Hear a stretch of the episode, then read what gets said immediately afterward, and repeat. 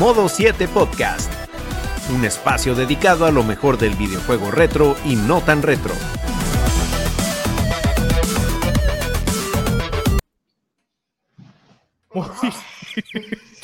Muy buenas y bienvenidos amigos a una nueva entrega de Modo 7 Podcast. Gracias por darse cita nuevamente con nosotros. Y en esta ocasión, tal y como le adelantan el título y la descripción, venimos hablando de uno de esos indies que, bueno, se hicieron clásicos instantáneos y tomaron la industria por, por asalto. Y no es otro que Cophead, o como diríamos por aquí, Cacuetaza cariñosamente.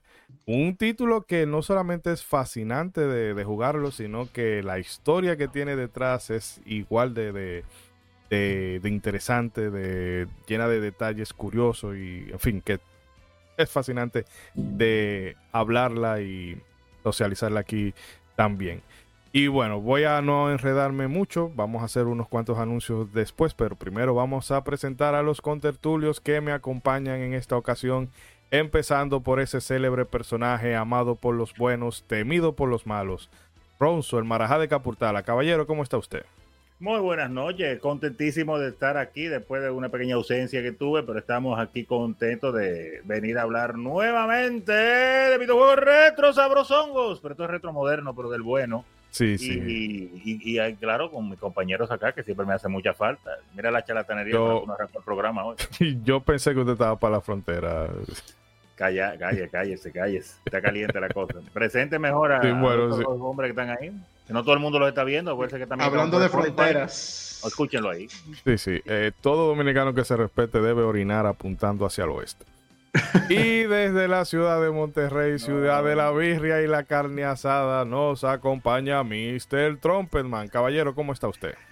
¿Qué tal amigos? ¿Cómo están? Yo muy bien. Eh, Espero que ustedes... Bájale un ching al micrófono porque el plazo, ¿no? Ahí fue, a ver. Está bien, ahí ya está. Con Hungría, con Hungría. Y que se oiga, que se oiga. Ahora sí. Claro. Bien, eh, muy bien, señores. Con la voz ombligofónica. Eh, claro, claro que sí. muy bien, muy emocionado por, como bien decían, eh, hablar de, de, este título que pues prácticamente irrumpió en la industria. Es más, o sea, ya lo mencionaremos más adelante, pero desde la primera vez que supe este título dije, yo voy a jugar a esto sí o sí, y afortunadamente no decepcionó, pero bueno, ya estamos muy emocionados por poder hablar de Cuphead, un título que hemos disfrutado mucho jugar y ahora vamos a hablar de él. Y señor, cuéntame, ¿a quién más tenemos por acá? Y también nos acompaña el Benjamín del equipo, nuestro youtuber estrella Bragi. Caballero, dígame a ver, ¿cómo está usted? Saludando, saludando gente. Estoy muy, muy... Ahora sí. Hay un delay. ¿Soy yo o hay un delay? No lo sé, no lo sé. Ahora, ahora, ahora sí está normal. Dale, dale. Que este programa es en vivo. Pues sí, señores, esto en vivo, ya saben. Eh, muy contento de estar aquí con mis compañeros. Nuevamente a Ronzo, que se le extrañaba también. Sí, que bueno que está aquí con nosotros. Y especialmente feliz porque para mí Cophead es un juegazo. Se habla mucho de indies por aquí por acá, pero para mí lo mejor que, que ese mundo ha podido traer es este título y estoy muy emocionado porque hablemos de él. Hay muchas cosas que, de que hablar definitivamente.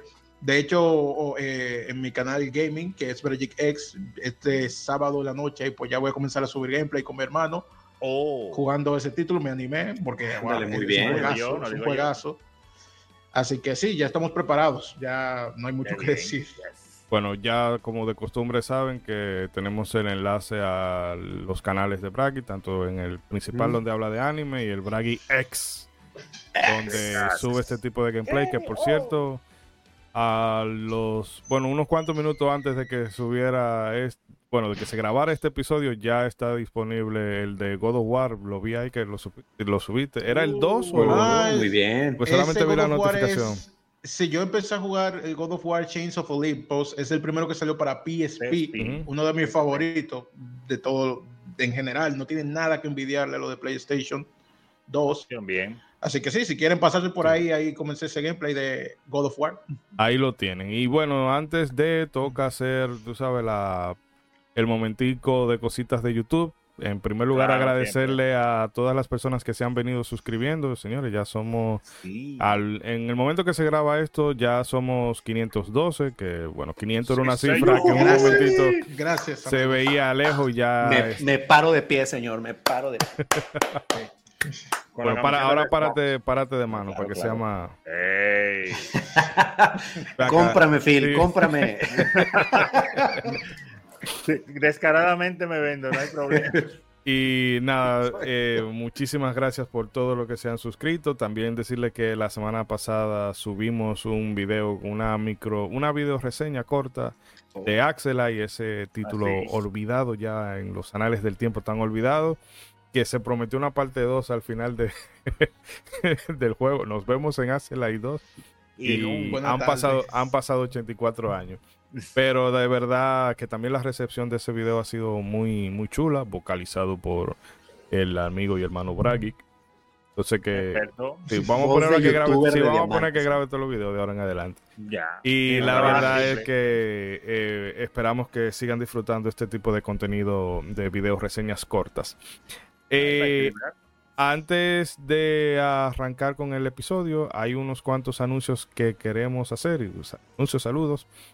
Oh, Eh, la gente de Ratica Oh. Games eh, abrió un Kickstarter para este proyecto. Sí, para el proyecto de Boy Scout. Aquí pueden ver algunas ilustraciones.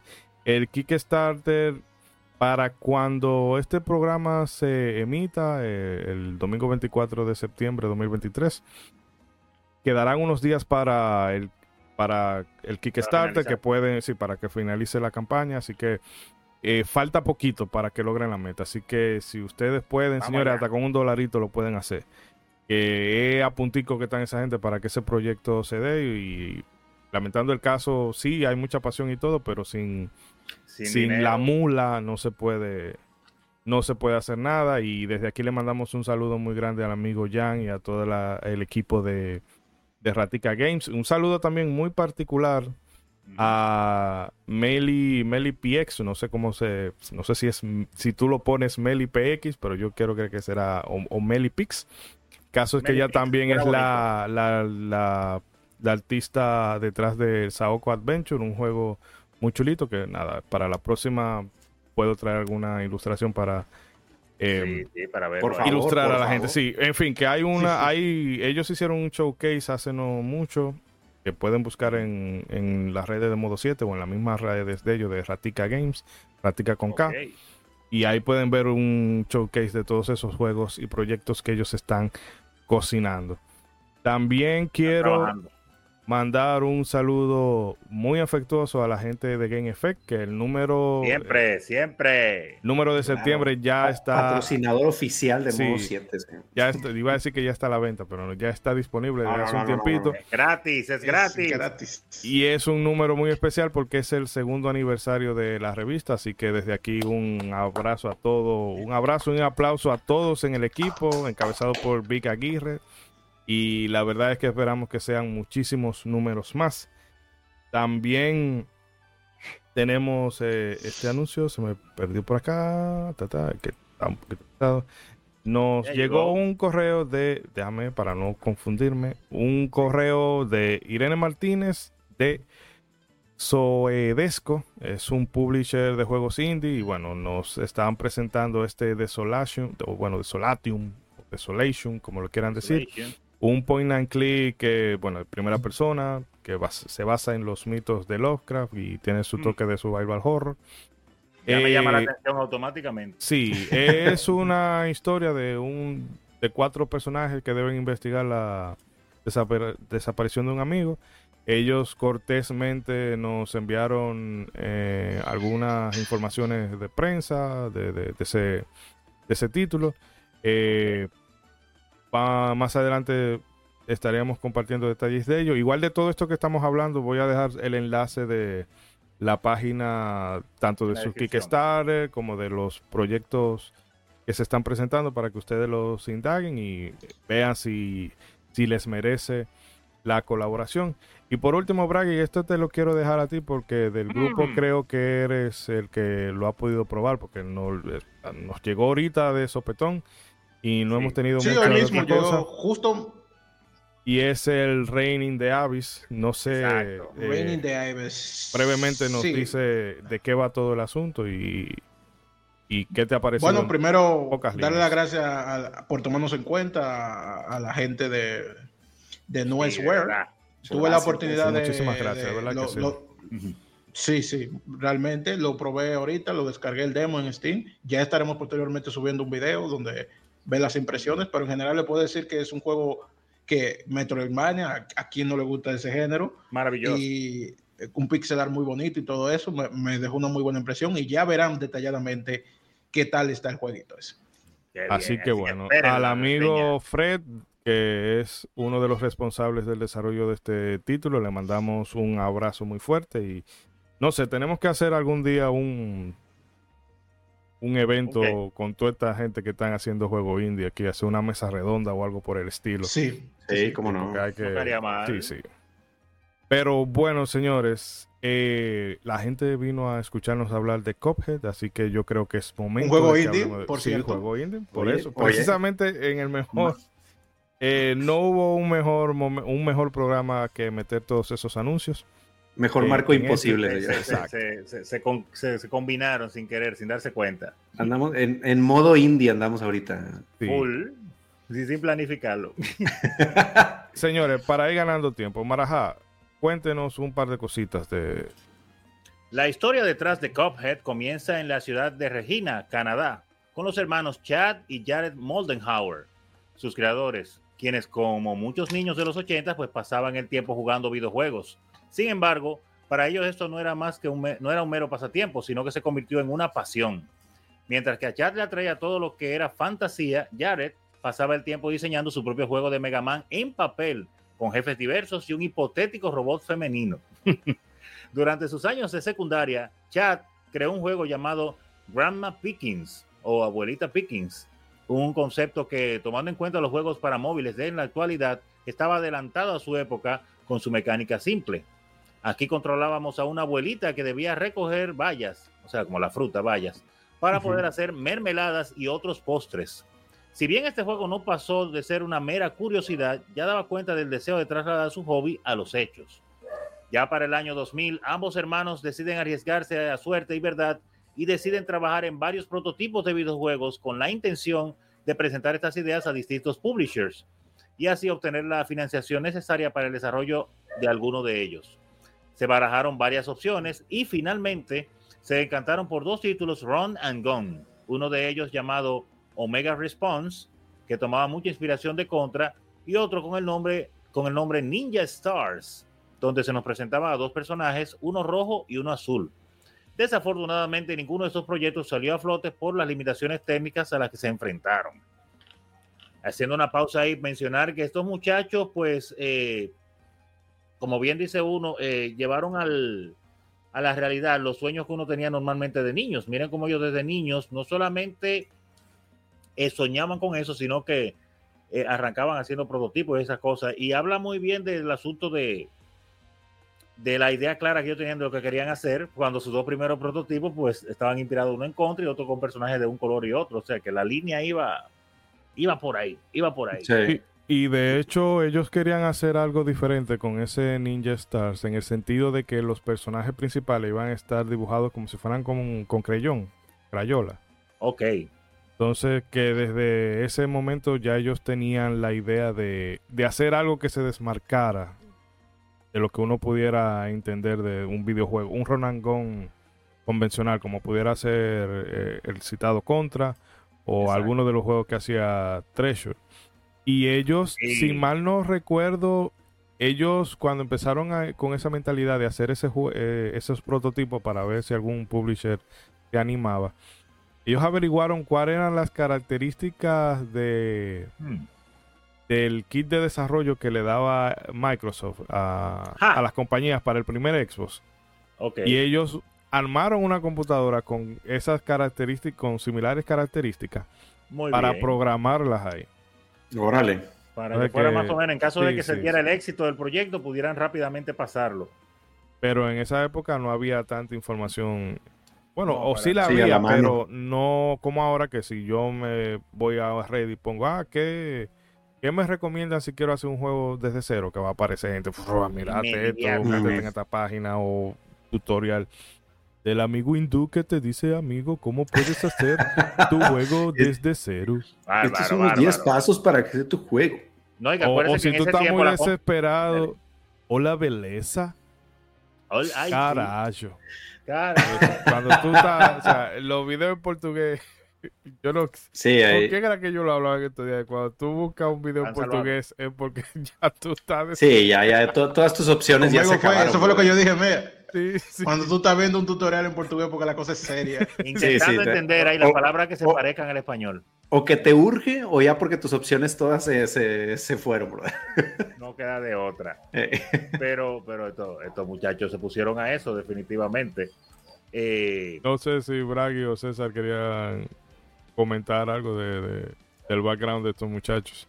No, pues nada más eh, comentar precisamente lo que platicaban. O sea, me llama mucho la atención que, pues también eh, checando la historia, es como mantener vivo este anhelo, ¿no? De decir, oye, algún día queremos crear nuestros juegos y cómo poco a poco, este, pues fueron rompiendo aún las, las limitantes. O sea, porque pues, lo, lo que se cuenta es que, pues estos compas no, no tenían ni la menor idea de todo lo que involucraba, ¿no? Y que pues poco a poquito se fueron, fueron aprendiendo hasta hasta tomar ya el compromiso de hacer un juego ya ahora sí en forma. Entonces, pues es, es muy, muy admirable cómo dieron ese paso más allá y pues afortunadamente eh, pues les, les pegó, pero pues ya vamos hablando de eso más adelante.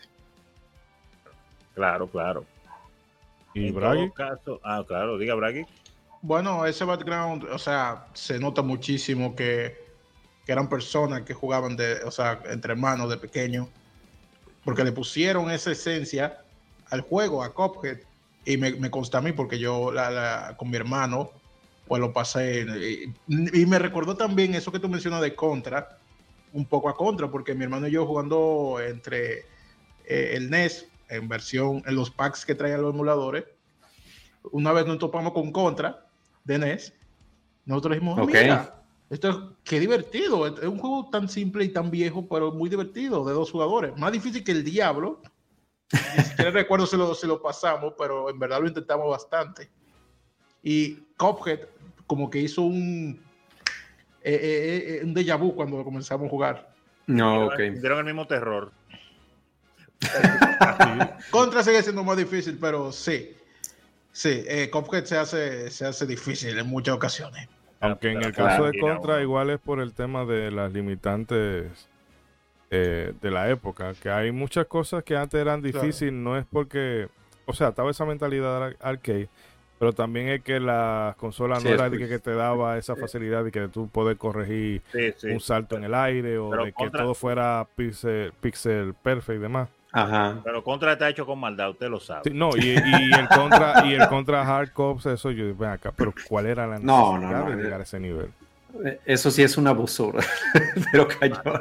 Pero oye, pues cómo llama la atención. O sea, prácticamente ese anhelo de poder hacer algo más allá de decir, oye, esto no es un mero pasatiempo, no es algo como que se me va a pasar. O sea, los videojuegos son una pasión de lo cual yo quiero hacer algo más allá de jugarlo. Entonces, pues prácticamente digo, eh, o, hay mucha gente que termina eh, eh, haciendo juegos o componiendo música para juegos, o pues prácticamente, pues eso es lo que nos tiene ahorita nosotros cuatro aquí, ¿no? O sea, queremos tener un programa hablando de videojuegos este, y promocionando este, juegos que, que hemos disfrutado. Entonces, pues es, es como esa pasión por los videojuegos puede ir más allá de solamente jugar o pasar ahí un buen rato. Entonces, es, es algo con lo que pues todos nos identificamos. Pasando del dicho al hecho.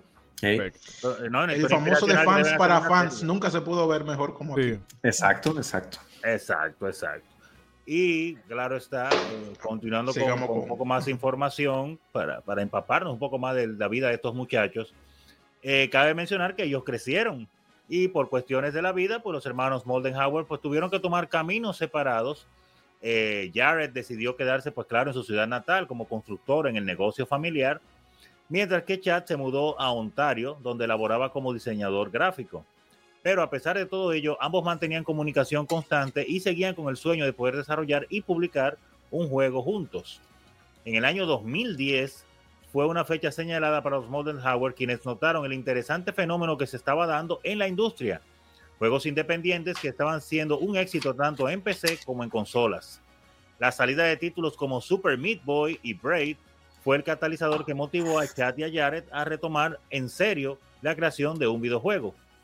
Luego de un tiempo barajando ideas, inicialmente se decidieron por un videojuego que transcurría en una escuela, donde el arte iba a reflejar los distintos cursos por los cuales avanzaría el personaje.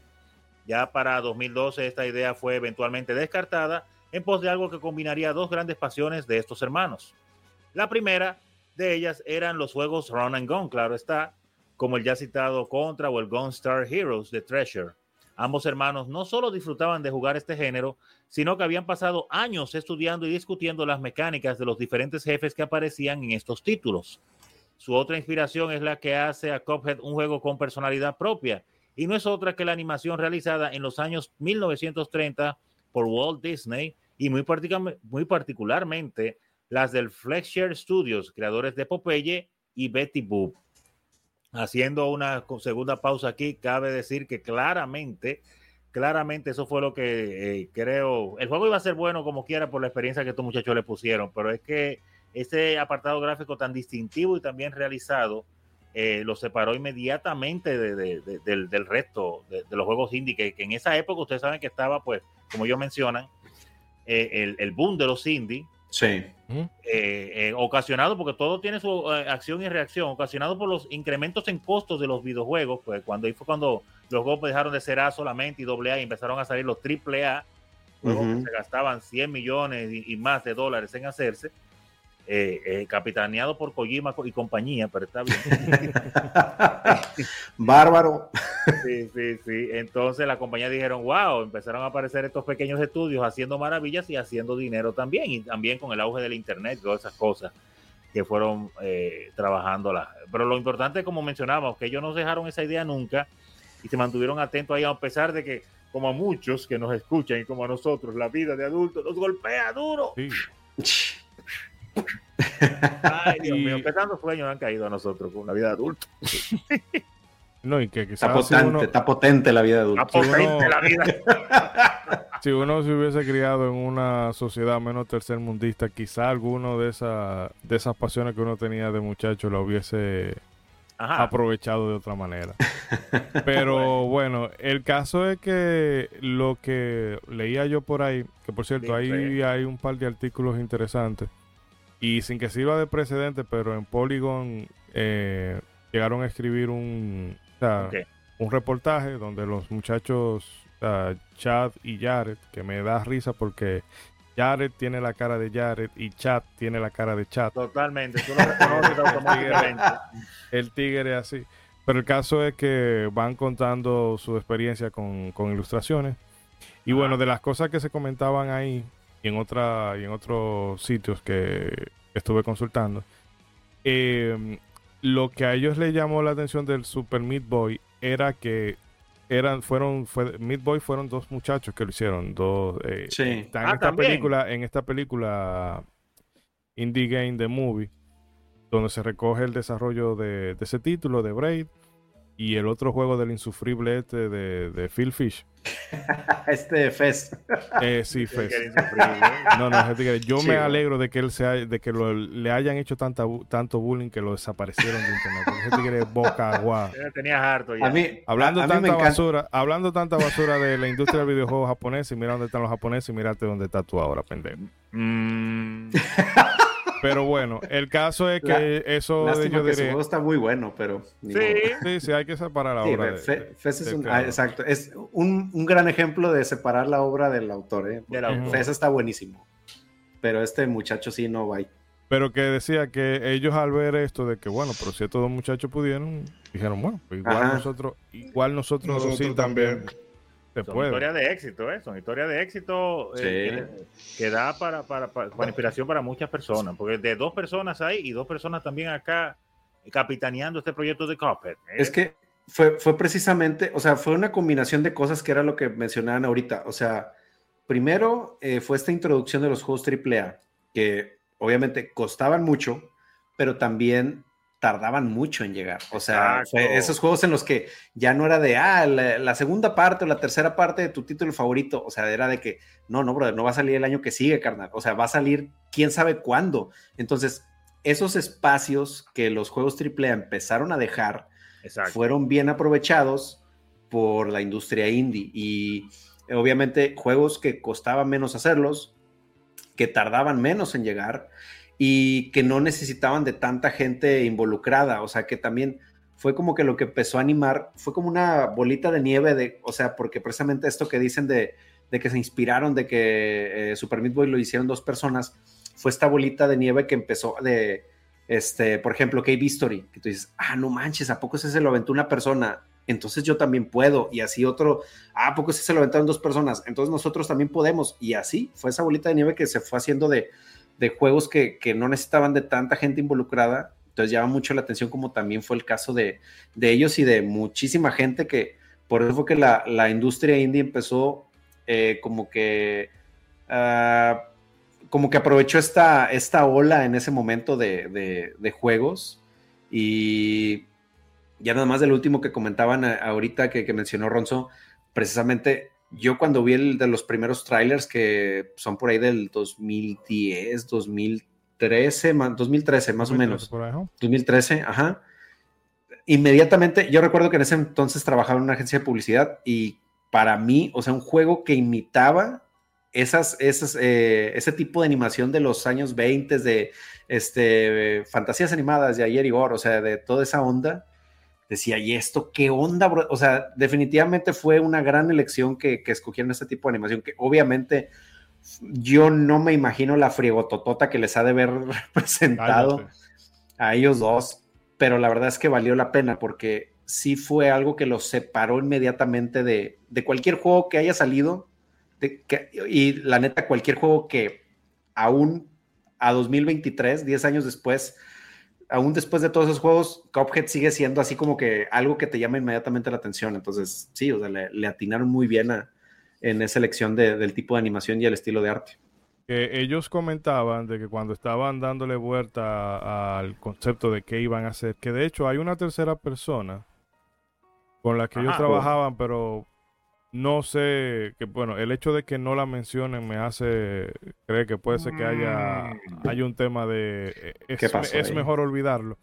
Pero el caso fue que nada, cuando ellos estaban trabajando con este proyecto, deciden presentarle a, algunos amigos la idea de, mira, eh, ¿qué ustedes creen de si hacemos este juego con este tipo de animación? Y la gente le dijo, bueno, si ustedes lo van a hacer, eh, tienen que hacerlo con ese estilo. Entonces, esa recepción tan positiva de la gente fue lo que a ellos le dio a entender de que por ahí era el camino. El problema del que lo hablaba César, del trabajo que eso conllevó, es que déjame ver, yo tenía las cifras que no. O sea, tenía los números, la data. Dibujar 45 mil frames a mano.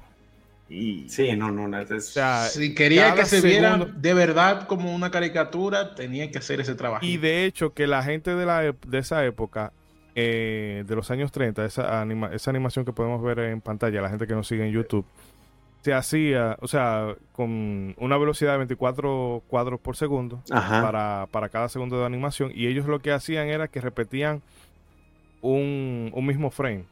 Sí, ajá.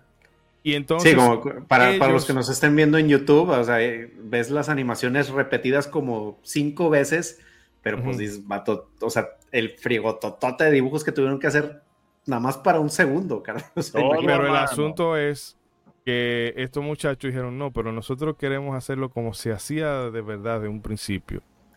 No con atajos. Frame por frame, por frame, por frame. el, juego va a el juego va a 60 frames por segundo porque un juego de esa característica necesita ir fluido. Pero eh, los movimientos de, de, los personajes, o sea, cada vez que, objeto hace así, o que un enemigo empieza a bailar y todo eso. Esos son 24 cuadros dibujados. A, mano. a mano. Ellos solamente usaban, eh, para colorear, usaban Photoshop porque ya, ¿verdad? ¿Verdad? También, y todo. No, no, estamos en los años 30. Pero eso es un trabajazo que, bueno, que por eso ellos tienen el récord Guinness de, de más animaciones manuales en un, en un videojuego. Y creo que va a durar con ese récord por mucho Sí, tiempo, no, porque no, no todo sí, el mundo sí. se va a poner. Definitivamente. No, eso fue un trabajazo que valió la pena porque hay muchos juegos que antes seguramente intentaron recrear como esta es la sensación de que tú estás en los muñequitos y eso. Pero aquí es donde realmente yo digo, joder, yo estoy en una caricatura, estoy Sí. en una. Ujú. No Y la solamente por el hecho de- del dibujo, sino de, de que obviamente hay muchísimas referencias a caricatura clásica como Tom y Jerry, No, no. eh, Mickey Mouse, No, es que sí. Popeye, todo eso está ahí y te da ese feeling. O sea, quitando el hecho de- del gameplay, de, de los monstruos y todo eso, quitando los lo guiños en general, el simple hecho de la animación es algo que este juego lo hace destacar bastante. Solamente eso, detalle. que si uno se pone a sacar refer- las referencias que hay ahí, porque es que ellos metieron todo, todo, todo lo que a ellos les gusta, porque ya no solamente el hecho del run and gun y de la, de las, de la animación, es que tú encuentras ahí referencias, obviamente a Contra, encuentras Claro. cosas que te recuerdan mucho a, a Gunstar Hero, a Alien Soldier y todos esos juegos de. Treasure, pero también A- te a- encuentras a Final cosas- Me- Fantasy al Final principio del Fantasy, juego, en el a Mega Man X, brother, o sea, Dragon Quest, eh, Mega Man en lo X, visual, esa- en lo eh, musical también. Mega Eh, eh, Esta barrida en el aire es, es el más jefe- Mega Man X que en todo, bro. Que todo. O sea, Y es el, todo. Tails. jefe este que va volando, que también que es una mezcla de, de, de, de me- del Dr. Willy y Mm. Iron Man Ah, 28, en fin. Ah, sí, es verdad. Hijo de su puta Son madre, una, o sea, y son es una cosa, sí. y el- lo, lo genial es Difícil. Mm. Que ellos pudieron simple y llanamente limitarse a meter referencia y referencia y referencia y referencia y tú, ah, qué, qué divertido, metieron una referencia. No, pero Ey. es que está metido con, No, no, no. o sea, encaja en el universo de ese juego y no Sí, es tan on the face. Exactamente. Eh, eh, Exactamente. No, no, no. O sea, son referencias muy elegantes. O sea, a la mano tenemos los voces, las ranas, que son Sí, Ryu y Ken, brother. Y hasta Sí, te sí. atacan con, como Ryu y Ken. O sea, es- está, es- son cosas geniales. O sea, realmente, como tú dices, fue un, Es fue un hermoso cuidado al detalle, juego. brother, a, a un punto exagerado, pero que dio un nivel de, de resultado buenísimo. Ese- O sea, esa- bueno, entonces- eso- dale. Se esmeraron, se esmeraron en, en- en dar un, un resultado, mira, pero fino.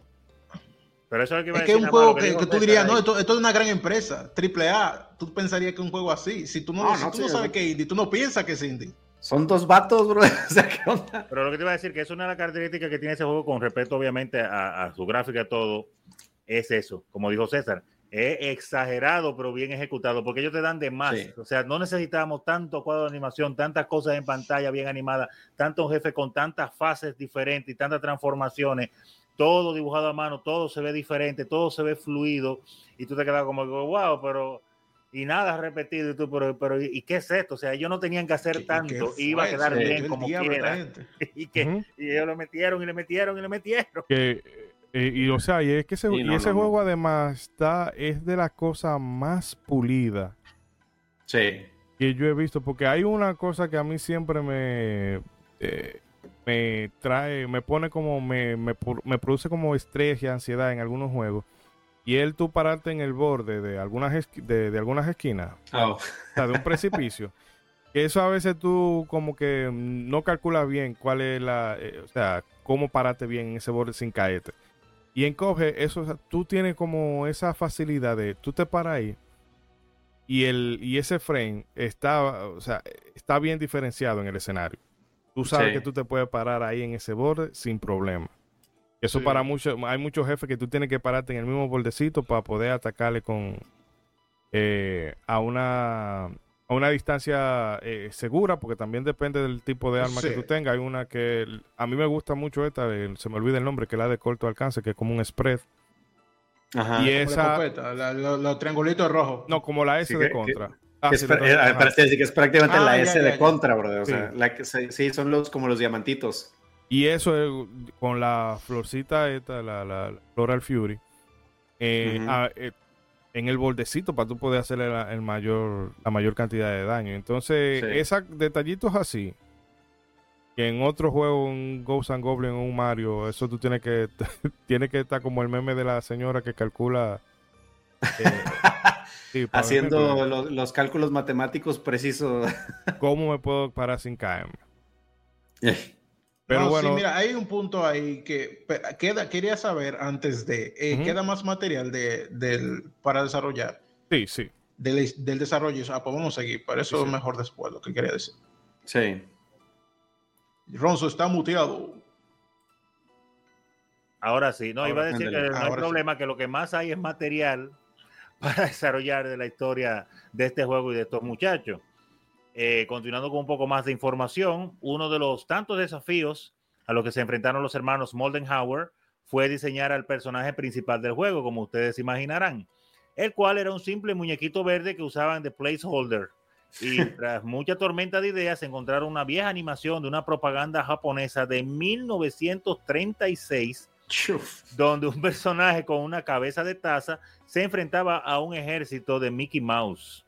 Aquello pues les pareció tan bizarro, obviamente bizarro, que decidieron probarlo y tras un par de bocetos quedaron encantados con el diseño. Además, para seguir con la tradición de la animación de esa época, bautizaron al personaje con un nombre simple y fácil de recordar, Cuphead. En contraste, su hermano, Mugman, fue una creación más tardía en el desarrollo y se decidió dotarlo de una gran nariz para diferenciarlo. Originalmente la idea de Chad y Jared era crear un juego a una escala pequeña para ir ganando experiencia en el medio antes de lanzarse con algo más ambicioso, inteligentemente. Y es con esta visión que en octubre del año 2013 sacan un pequeño tráiler del juego, como mencionó Mr. Trumpetman hace un rato, en su canal de YouTube. En un principio este tráiler pasó con más pena que gloria dada la nula fama de los hermanos. Sin embargo, cuando se publicó en NeoGAF, fue descubierto por Alexis Garabarian, uno de los seniors de la división de negocios de Microsoft. Este se puso en contacto con los hermanos y les propuso ser parte de la conferencia de Xbox en el E3 de 2014. Basta con decir que esta presentación no solo les dio una enorme publicidad, sino que les proporcionó la confianza necesaria en el proyecto y en ellos mismos. Ahí haciendo una pausa, eh, eh, primero eh, pensar cómo las cosas eh, dan un círculo completo. Ese asunto de dónde ellos se, se inventaron el personaje principal, que es una de las cosas que más trabajo a veces da a la hora de tú pues, crear una idea. Ajá. Que inventa la historia, el ambiente, todo, pero ok. ¿Y el protagonista? Sí. ¿Y a quién vas a manejar? No me voy a poner yo, uno siempre intenta pa- eh, hacer algo que se parezca a uno en cierta manera, pero no tiene que ser así. Entonces, ¿y el protagonista? Eso es verdad. Es verdad. Y, y estos muchachos fueron a buscar inspiración. Que en parte ¿dónde? podría pensarse de- que ellos se imaginaron a, a ellos mismos. Sí. Claro, claro. Pero mira cómo ellos llegaron hasta los años 1930 y pico a una caricatura anti-norteamericana, japonesa. y de ahí eh, eso le cogió, porque a la gente es lo que le cae en gracia. ¿A quién, a quién se le ocurre? Digo, Wow, pero mira qué chévere, tiene una cabeza de tazón. Uf, y lo combinaron con un cuerpo parecido al de Mickey Mouse. Sí. sí, es cierto. No, pero y entonces ese diseño es, tan simple, pero es tan carismático porque es que esos personajes así son. Y, pero a mí de los dos me gusta más. Yo soy más de, de Mogman Ah, que de. Cuphead. No sé, como que le cae bien. sí, que se ve que es como el, el hermano que miércoles este tigre siempre iba buscando problemas. Y ah, yo, Ah, y yo por Sí, es fu- que. y yo por fuerza tengo que ir a arrastrar. A resolver y Sí, sí, sí. Es es el hermano monachón que, que a fuerza te, te va a hacer el paro, bro. O sea, es Sí, como- sí. Y loco, no lo haga, loco, no lo haga. Pero le digo que ese diseño es, y además que no recuerdo en qué programa lo hablábamos una vez, de... Ah, bueno, creo que era con Kirby. Que un Sí. diseño, o sea, que eso es mercadeable por todos los lados, porque todo el mundo lo puede dibujar. Ándale, sí. Exacto. Entonces, eso sí. Sí, eso. Bien pensado. Eh, me cae gracias a lo que estábamos hablando, como, como, como llegaron ellos pues a la conferencia de L3. Como ustedes dicen, ellos crearon su trailer, pero obviamente dos muchachos independientes, un YouTube eh, todavía medio infante en esa época. Sí. O sea, claro que estaba muy regado y muy popular YouTube, pero... No, ahí fue que comenzó el boom, boom, boom de YouTube. 2012, ajá. 2013. Ahí. No, ahí es el fue mon- que. no es el monstruo que es ahora. Sí. Y, y entonces, eh, pero lo de Microsoft que andaban así buscando a ver de dónde era que se iban a agarrar. Exacto. para Como ahora que le escriben a, a Nintendo, por favor. Por favor, péndemela, te chuparé el pene. Y, y- y Nintendo. Gracias a Dios, nosotros sí producimos nuestros propios exclusivos, dice Nintendo. Cuídense. Ustedes no viajan. Ay, no. Ay, sin tener que comprar ninguna otra compañía, nosotros lo hacemos nosotros, dice Nintendo. Ay, no, pero mira entonces cómo ahí capitalizaron y llegaron pues a, a ese 3 ahí, ese tigre tuvo esa visión, le dio ese chance, dijo, pero cojan para acá, no le van a pagar, seguro no le pagaron ni el viaje, pero cojan para acá y preséntenlo, vamos a ver si se pega, pero preséntelo para Xbox, por favor, Sí, ajá. ayúdenlo ahí. Que, que ahí digo, fuera de broma y sin tirarle tanto a. Xbox, la verdad es que fue una de las cosas muy positivas que pasó en ese momento, que obviamente eh, eh, pues en esos años Microsoft se andaba como que guachando a ver, a ver qué, qué está bien como para traerlo para acá. Entonces Claro. fue algo que también ayudó mucho al fenómeno indie de, de esos años, o sea, el que apareciera Xbox y de que, oye, mano, se ve muy bueno tu juego. ¿Cómo ves si, Tráelo. mira, te, te, te- ahí te doy una ayudada, pero tráelo para acá? Entonces Para fue algo que también fue muy positivo de, de Microsoft en esos años y que pues, obviamente muchos, muchos desarrolladores indies aprovecharon bien, como fue el caso de, de estos carnales. Mucha gente que solo necesita un empujón. Microsoft, por favor, estamos aquí, ¿eh? Ujú. Nosotros lo hacemos. Con 2, 3 miles de dólares, mira, nos Es sentamos. más, que, no- que le den un retweet al, al episodio cuando lo compartamos en Twitter. Exacto, ya Sí, con eso, lo- retweet con eso ahí, ya, tenemos. ahí. Te lo agradecemos, Microsoft. Y ya. Te vamos a mencionar en cada programa. Pero que-. Que hablándolo ya de Ahí manera. está, ahí está. Eh, le, va a tener que quitar la parte donde le tiraron mierda, ¿eh? Eh, Es amor del bueno. ya lo Eh, pasado, pasado. Que yo no me quiero, o mejor dicho, me gustaría estar ahí en ese momento cuando estos tigres que están haciendo su juego ahí y dirán, bueno, Ahí. no está teniendo mucha trascendencia, pero vamos a hacerlo porque lo queremos Como hacer. nosotros, cuando tenemos mira, un video de YouTube, a ver, que estamos esperando Sí. 10 views más. Sí, y entonces viene y te llama este señor de Microsoft. Mira, ¿qué tú crees si metemos el jueguito de ustedes en la E3 de conferencia del E3 de nosotros?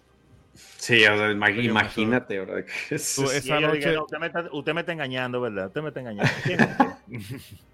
Eh, yo imagino que esa gente eh, esa noche no durmieron. No, yo, Nervioso. Porque, o sea, yo no dormí en cinco días, brother. O sea, no, no, de la emoción, o sea. Yo no dormí hasta que hasta la conferencia, vato. O sea, Por las, ojeras ellos, así que fue tan Sí. No, no, no, es la emoción, pana. Es al- ahí- yo me imagino que ellos dijeron, bueno, ahora sí es verdad. Nos Ah, logramos, carnal. Antes éramos luchando, pero ahora hay gente interesada. Ahora tenemos que hacerlo bien. Ajá. Y suerte que fue bien, que exacto. antes, de- antes de que eso ocurrió antes de que el admin de NeoGAF, ¿Qué pasó? bueno, que el, No me acuerdo. el- el- no sé con quién fue, pero el caso es que salieron un reguero de mujeres a decirle, a decir, no, que él hizo, sí, como que hubo un tema que él fue con una, con dos amigas a un hotel y a una como que la acosaron y bla, bla, Un bla. escándalo en general. Y Ah, después de ahí NeoGAF no volvió a hacer lo que... Retrochisme, sí es cierto. Sí. Es, es Ay, verdad. Suerte, ay, ay. suerte que eso fue después de lo de Cophead, porque si no, cuando viene a ver... No hubiéramos disfrutado de Copa. Sí. ¡Qué pena! Bueno, bueno. Pero eh, eh, cabe mencionar, para, para seguir hablando con esa, esa partecita de Microsoft ahí, que eh, Microsoft pues, continuó con el apoyo al proyecto presentándolo en diversos eventos. Sí. Ya para el E3 del 2015, los hermanos Moldenhauer habían conseguido una fanaticada tan enorme que decidieron entregarse por completo al desarrollo de Cuphead, renunciando a sus respectivos trabajos. Además, para conseguir los medios para ampliar la escala del juego y el equipo de desarrollo, optaron por hipotecar nuevamente su casa y tomar una serie de préstamos al banco. En la famosa hipoteca. Esa, ay, el público El- se hizo muy ah, famoso en el público. sí, ese, sí, Señores, sí. compren el juego porque esta gente se va a quedar sin casa. Aquí fue donde empezó, bueno, ya, ya habían hipotecado, pero aquí fue donde empezó el mame de, de, de la casa hipotecada, bro. Y los ya, nervios. Ay, ya, ya, o sea, pero digo, obviamente para ellos yo me imagino que haber sido súper nervioso, pero para todos los que ya éramos fans por los puros trailers de, de Cuphead, sí. brother, o sea, ya hasta, ya hasta te, te sentías emocionalmente involucrado con el juego, carnal, que decías, este, le tengo que platicar de este juego a toda mi banda, brother, porque eh, No- quiero que estos fallar. vatos se queden sin casa, carnal. O sea, ya, ya tú te sentías tan preocupado como Ya sus no. familiares, brother. Esto no puede terminar en tragedia. Por favor, no, por favor, no. Sí, sí, sí, no, no. Ay, ya- ay, ya ay. re- ese mame fue, estuvo, estuvo bueno. Claro. No, pero mira, yo, creo que Santa le dio publicidad en su momento. Sí, pero hay que tenerlo de, de, Los de titanio, sí, para tú decir, mira, vamos a aportarlo, es un gamble que vamos a hacer. O nos Vamos a salvamos todo o nos o jugamos. nada. Lite- sí. Literalmente, bro, como Cuphead y Mogman se apostaron todo. Si fallaban, iba a ser una historia muy, pero muy, pero muy triste. Porque si Sí. salía algo como No Man's Sky, No, cállate.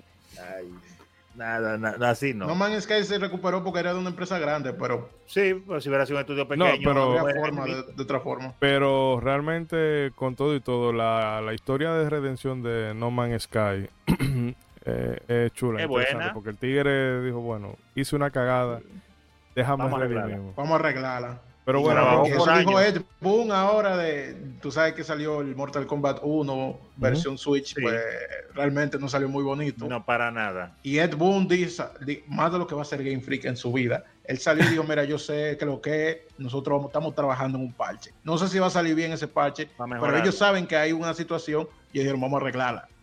Y que Pero- cuesta Ya 70 va. dólares igual, pero es otro tema. Eh, 70 Ronzo, dólares, creo que sí. faltaba una parte. Claro que So- sí, claro, porque- claro. Eh, hablando del desarrollo, habla- luego de lo que hablamos de los préstamos y la casa hipotecada, hay que mencionar que pese a que el equipo pues pasó ya a crecer y a componerse en vez de dos de ocho miembros, el Cuphead no dejó de ser un emprendimiento familiar. Maja Moldenhauer, la esposa de Chad, renunció a su posición como directora de desarrollo de software en un banco para trabajar como artista encargada del tintado de los diseños, a Wow. pesar de no contar con experiencia profesional en dicho campo. Mientras que los primos, Ryan y Taylor Mondenhauer, se unieron al proyecto para asistir con el arte en general del proyecto. Para reducir los costos, todo el equipo trabajaba de forma remota, ya que a juicio de Chad y Jared, cada uno tenía un momento concreto del día donde se sentían particularmente más creativos, por lo que no entendía apropiado encadenar a todos en un escritorio, en un estricto horario de oficina. Medidas como estas, más el apoyo de Microsoft, claro está, permitieron que el estudio pudiera contratar gente en distintos puntos geográficos, incrementando el número de integrantes hasta 16. Y haciendo una pausa ahí, ey, eh, eh, eh, eh, un trabajo de amor, señores. Meter a tu familia. Pero ya, ya hasta, to- hasta tus primos, carnal. O sea, está con está con esa historia, bro. O sea, y, y- y vengan, no, que, es que son demasiadas hojas que hay que dibujar. Vengan, tú dibujas, yo te digo. Tía, tía, ocupo que entinte cuadros por segundo. No sabe, yo le enseño, Yo le tía. enseño, Mire, venga. T- Tiene Venga, tiempo, yo le digo, enseño. Yo no sé de juegos, así que venga, yo le Yo le enseño, tía. Usted véngase. Yo le, yo le, yo le doy el tutorial. Tráigase ahí, el que vende las empanadas, él se ve que tiene buena mano en la empanada. Traiga lo que él dibuja también. Sí. Con. Oye, pero, o sea, como decían, esto es tenerlos bien puestos, carnal, porque el común denominador es, no era experto en ese campo, pero como quiera se aventó. Ese- no sé qué voy a hacer, pero, Pero- lo voy a hacer No. y lo voy a aprender a hacer bien. O sea, vámonos. Pero Ahora, mira, eh, es una esposa apoyadora porque Sí. después de trabajar en Oye. un banco. tú sabes la oye, de las mujeres que estuvieran azarando la vida. Pero tú tienes que Mire. ser loco. Tú vas a hipotecar la jodida casa para un maldito jueguito. No ¿Cómo que vas a dejar el jale por un jueguito? No, no, no, no, no. A ver, a ver, a ver. Pon los pies en la tierra. Bien me lo dijo. Que no me metiera con loco. Estos videojugadores no son, no, no piensan. Míralo Pero ahí. ¿Qué estás Eso- pensando, Alejandro eso- Augusto de la Reina? ¿Y quién va a pagar la luz? Ay, malditos Nintendo te tienen loco. Sí, como Yo creo que ayudó un poco el hecho de, de que la, la esposa sea desarrolladora de software también. Sí, Como Como que también. ella entendía más ese mundillo. Y que está Pero la pusieron fue a, pintar y a dibujar y a, y a tintear. No, no, a, a lo que se necesitara era. Yo sé Pero que. que muy eres, no, yo soy en- científico en- termonuclear. Ah, pues venga, Era- vamos a, a pintar aquí. Y aquí esto Ah, perfecto. falta. Yo sé que no, creo. ¿eh? que no codiciará a la mujer del prójimo, del prójimo pero qué duro. quiere una mujer así? Oye, no, no, yo, la- yo estoy feliz con lo que tengo, ¿eh? Eh, Ese no, gana. claro, claro. Ese. Pero Pa- Parpadee Y dos veces, señor, si necesita ayuda. Parpadee dos veces si necesita ayuda. Hace esto, tú sabes, la, la seña de. Ay, ahorita quiero ver los comentarios en este video. Sí, sí, sí. Mira, yo Porque ella como lo sé ve que todos, ella lo yo ve como sé que yo como sé que, que acá mis ojos siempre están echados en vivo, brother, mira, yo, yo me Ah, porto ah. bien, mejor. no, no, no. Ah, Eh, no, no, no. Luego ya aparece en, en el chat en vivo el combo Abby No, Yuna y no. no, ¿para qué quieres, güey? No, no, gracias. Le van a tirar última level 4, tú verás. Sí, no, no, no, A no. Yojimbo le van a invocar y le van a dar una. Van a, van, a van a usar ese, ¿cómo se llama en Chrono Trigger? La- las La, habilidades la de técnica, la doble techa la double el- tech. el güey. no, no, vaya. El Ándale. X trae. Con el ánima de Final Fantasy X le van a quitar el ánimo a usted. Ya verá. Pero está. Eso no tiene nada que ver, pero ¿qué sumo? Yo recuerdo la primera vez que yo vi que invocaron a Anima. Entonces, Sí, porque desentona con el juego. Desentona con el el juego. con la cadena Y lo peor es que tú crees que lo más fuerte es arriba. Y, a- y abajo que y abajo es que Chihuahua. ¿Pero y qué es Ey, esto? Final Fantasy el 10, juego. qué maldito juega. Sí, sí. Ven el prota y su ja, ja, ja, ja. Pero está bien. eso, esa, eso es, esa risa. Nunca olvidar, nunca olvidar. Pero, pero está bien, vamos a perdonarlo. Vamos a perdonar Sería- porque, lo voy a perdonar porque en ese juego está Auron. Está bien. Ey, Y porque hay un personaje que es, eh, que es apellido Ronzo. Tengo que perdonarlo. Oh, por Dios. Es el gran Kimari. Pero, amén. eh, te- queriendo continuar, porque tenemos que seguir hablando de, de- de datos familiares, porque es que es mucha información. Siguiendo con la tradición de mantener a Cuphead como un proyecto que involucraba, gente, que involucraba a gente cercana, las labores musicales recayeron sobre Christopher Madigan, jazzista y per- to- totalmente un jazzista y bueno, percusionista, quien era un amigo de la infancia casualmente de los hermanos Moldenhauer, en cuyo sótano solían pasar largas, ta- largas tardes jugando cosas como Alien Soldier Uf. y otros juegos mencionados a lo largo de este episodio. A pesar de esta cercanía, Madigan inicialmente se rehusó a componer la música de este juego por su nula experiencia componiendo para videojuegos. Aún así, terminó accediendo cuando volvieron con la propuesta una segunda vez. Según sus propias palabras, sus dos grandes influencias para componer la música de Cuphead fueron Duke Ellington y Scott Joplin, eh, figuras trascendentes del jazz y el ragtime respectivamente. También describió su proceso creativo en tres partes.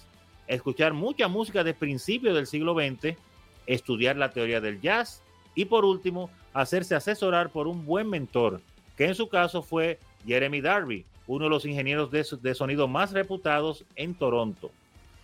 Así es que... así es Esta gente se preparó. Me, me encanta, me encanta porque, o sea, me imagino que le han dicho a este, oye, carnal, es que sí quiero, brother, pero no tengo experiencia en esto. Y Vato, ¿qué parte de mi tía florista programando las colisiones del juego no entiendes, brother? no te está llegando el mensaje, que no yo, importa. mire, yo creo, Ven. mi teoría es que él le dijeron, no, mira, ah, por favor, ah, mira que estamos haciendo un jueguito y queremos un compositor y nosotros te conocemos de Ajá. hace mucho tiempo y sabemos que tú... Ayúdame No, no, no, ahí. yo no estoy en eso. No y la segunda vez le dijeron, loco, ven, que Microsoft no está dando apoyo. Eh, bueno, Oh. pensándolo bien, ¿Qui- ¿Quién dijiste? Perdón. no, pero. Como, eh, como en Pulp Fiction. Ándale. Eso era todo lo que tenías que decir. Eso es lo que- Exacto. ah, sí, ya me acordé, ya me acordé. No, pero, Por ahí hubieras empezado, carnal. Pero me imagino como ellos, eh, ah, obviamente, como lo hicieron a este hombre que tuvieron que ir dos veces, lo dicen de él porque cargó de la música y esa cosa, pero me imagino que pasó lo mismo con los familiares, con los primos Sí. y con muchos amigos, diciéndole, pero loco, pero por favor, que yo no sé de eso, pero es que, es que, es que solo no podemos, no podemos. Sí, ajá. Ayúdame, ayúdame. No, eh. Te voy a poner nada más a dibujar la línea de afuera y después yo la limpio, pero déme dibujando la línea. Eh, nepotis- aliviáname, carnal. nepotismo el juego. Claro. Y entonces, oye, cómo es, cuando tuvieron muchas personas en el equipo, tenían 16, wow, qué equipo de desarrollo Sí. más grande, 16 personas, increíble. Yo creo que después terminaron. Eh, Ya más grande al final. sí, creo que fueron como treinta y pico al final. Bueno, ya claro, cuando Pero- Microsoft vio el, el boom, le siguió metiendo. Pero, y- pero mira cómo fue creciendo, pero de, de, de, de pasitos así, chiquititos. Sí. Primero yo, después De involucró en la esposa. Ay, pobre mujer. Y hay una, una funcionó. charla que dio eh. Christopher. no Recuerdo bien el evento, pero la pueden buscar en YouTube. Este, lo pueden buscar eh, Christopher Madison Object Music y te va a salir ahí. Un, dura como 47 minutos y no tiene desperdicio. Ahí él, él habla sí, de, está muy bueno. De esas, su- bueno, porque el- los muchachos se acercaron a él y le dijeron, mira, yo quiero que tú hagas la música y anoté los nombres por aquí. Eh, está una- un tema que se llama Sing, Sing, Sing, o sea, canta, canta, canta de. Benny Goodman Big Band y Mini de Muchi de Cap Calloway, que de hecho, déjame ponerlo de nuevo por aquí. Eh. Ah. Bueno, en este video ustedes pueden... eh, King Dice está basado en ese personaje que tenemos aquí en Literal, pantalla. literal, O sea, el bro, flow, literal. el cómo se mueve. Literal, carnal. Sí, no, es- no, no, no. Es, es una Calloway. calca. Sí, entonces fíjate que eso, si lo que decíamos ahorita, de que si tú empiezas a buscar influencias y referencias en ese juego, tú la- le vas a encontrar muchísimas. Y yo entiendo que la gente que, que conoce mucho de la animación de esa época y de la música de esa época, debe de, de haber disfrutado ese juego muchísimo más Ya lo que, sabes. Sí. que el resto.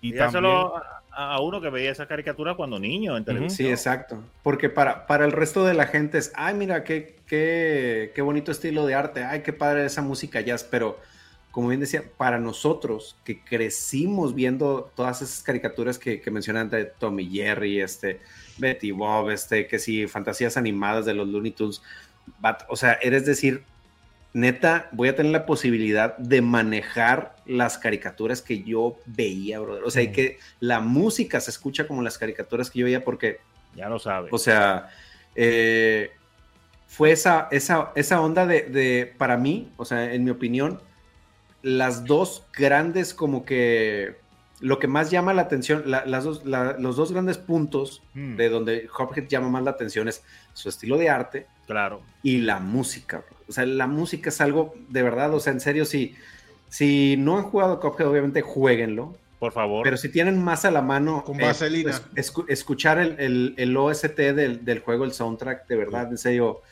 ahí está en YouTube si quieren, o sea, No, y y en obviamente si, Spotify, si pueden, si si pueden, quieren, cualquier está en sitio. Spotify, este, es- eh, o si lo pueden adquirir, adquiéranlo.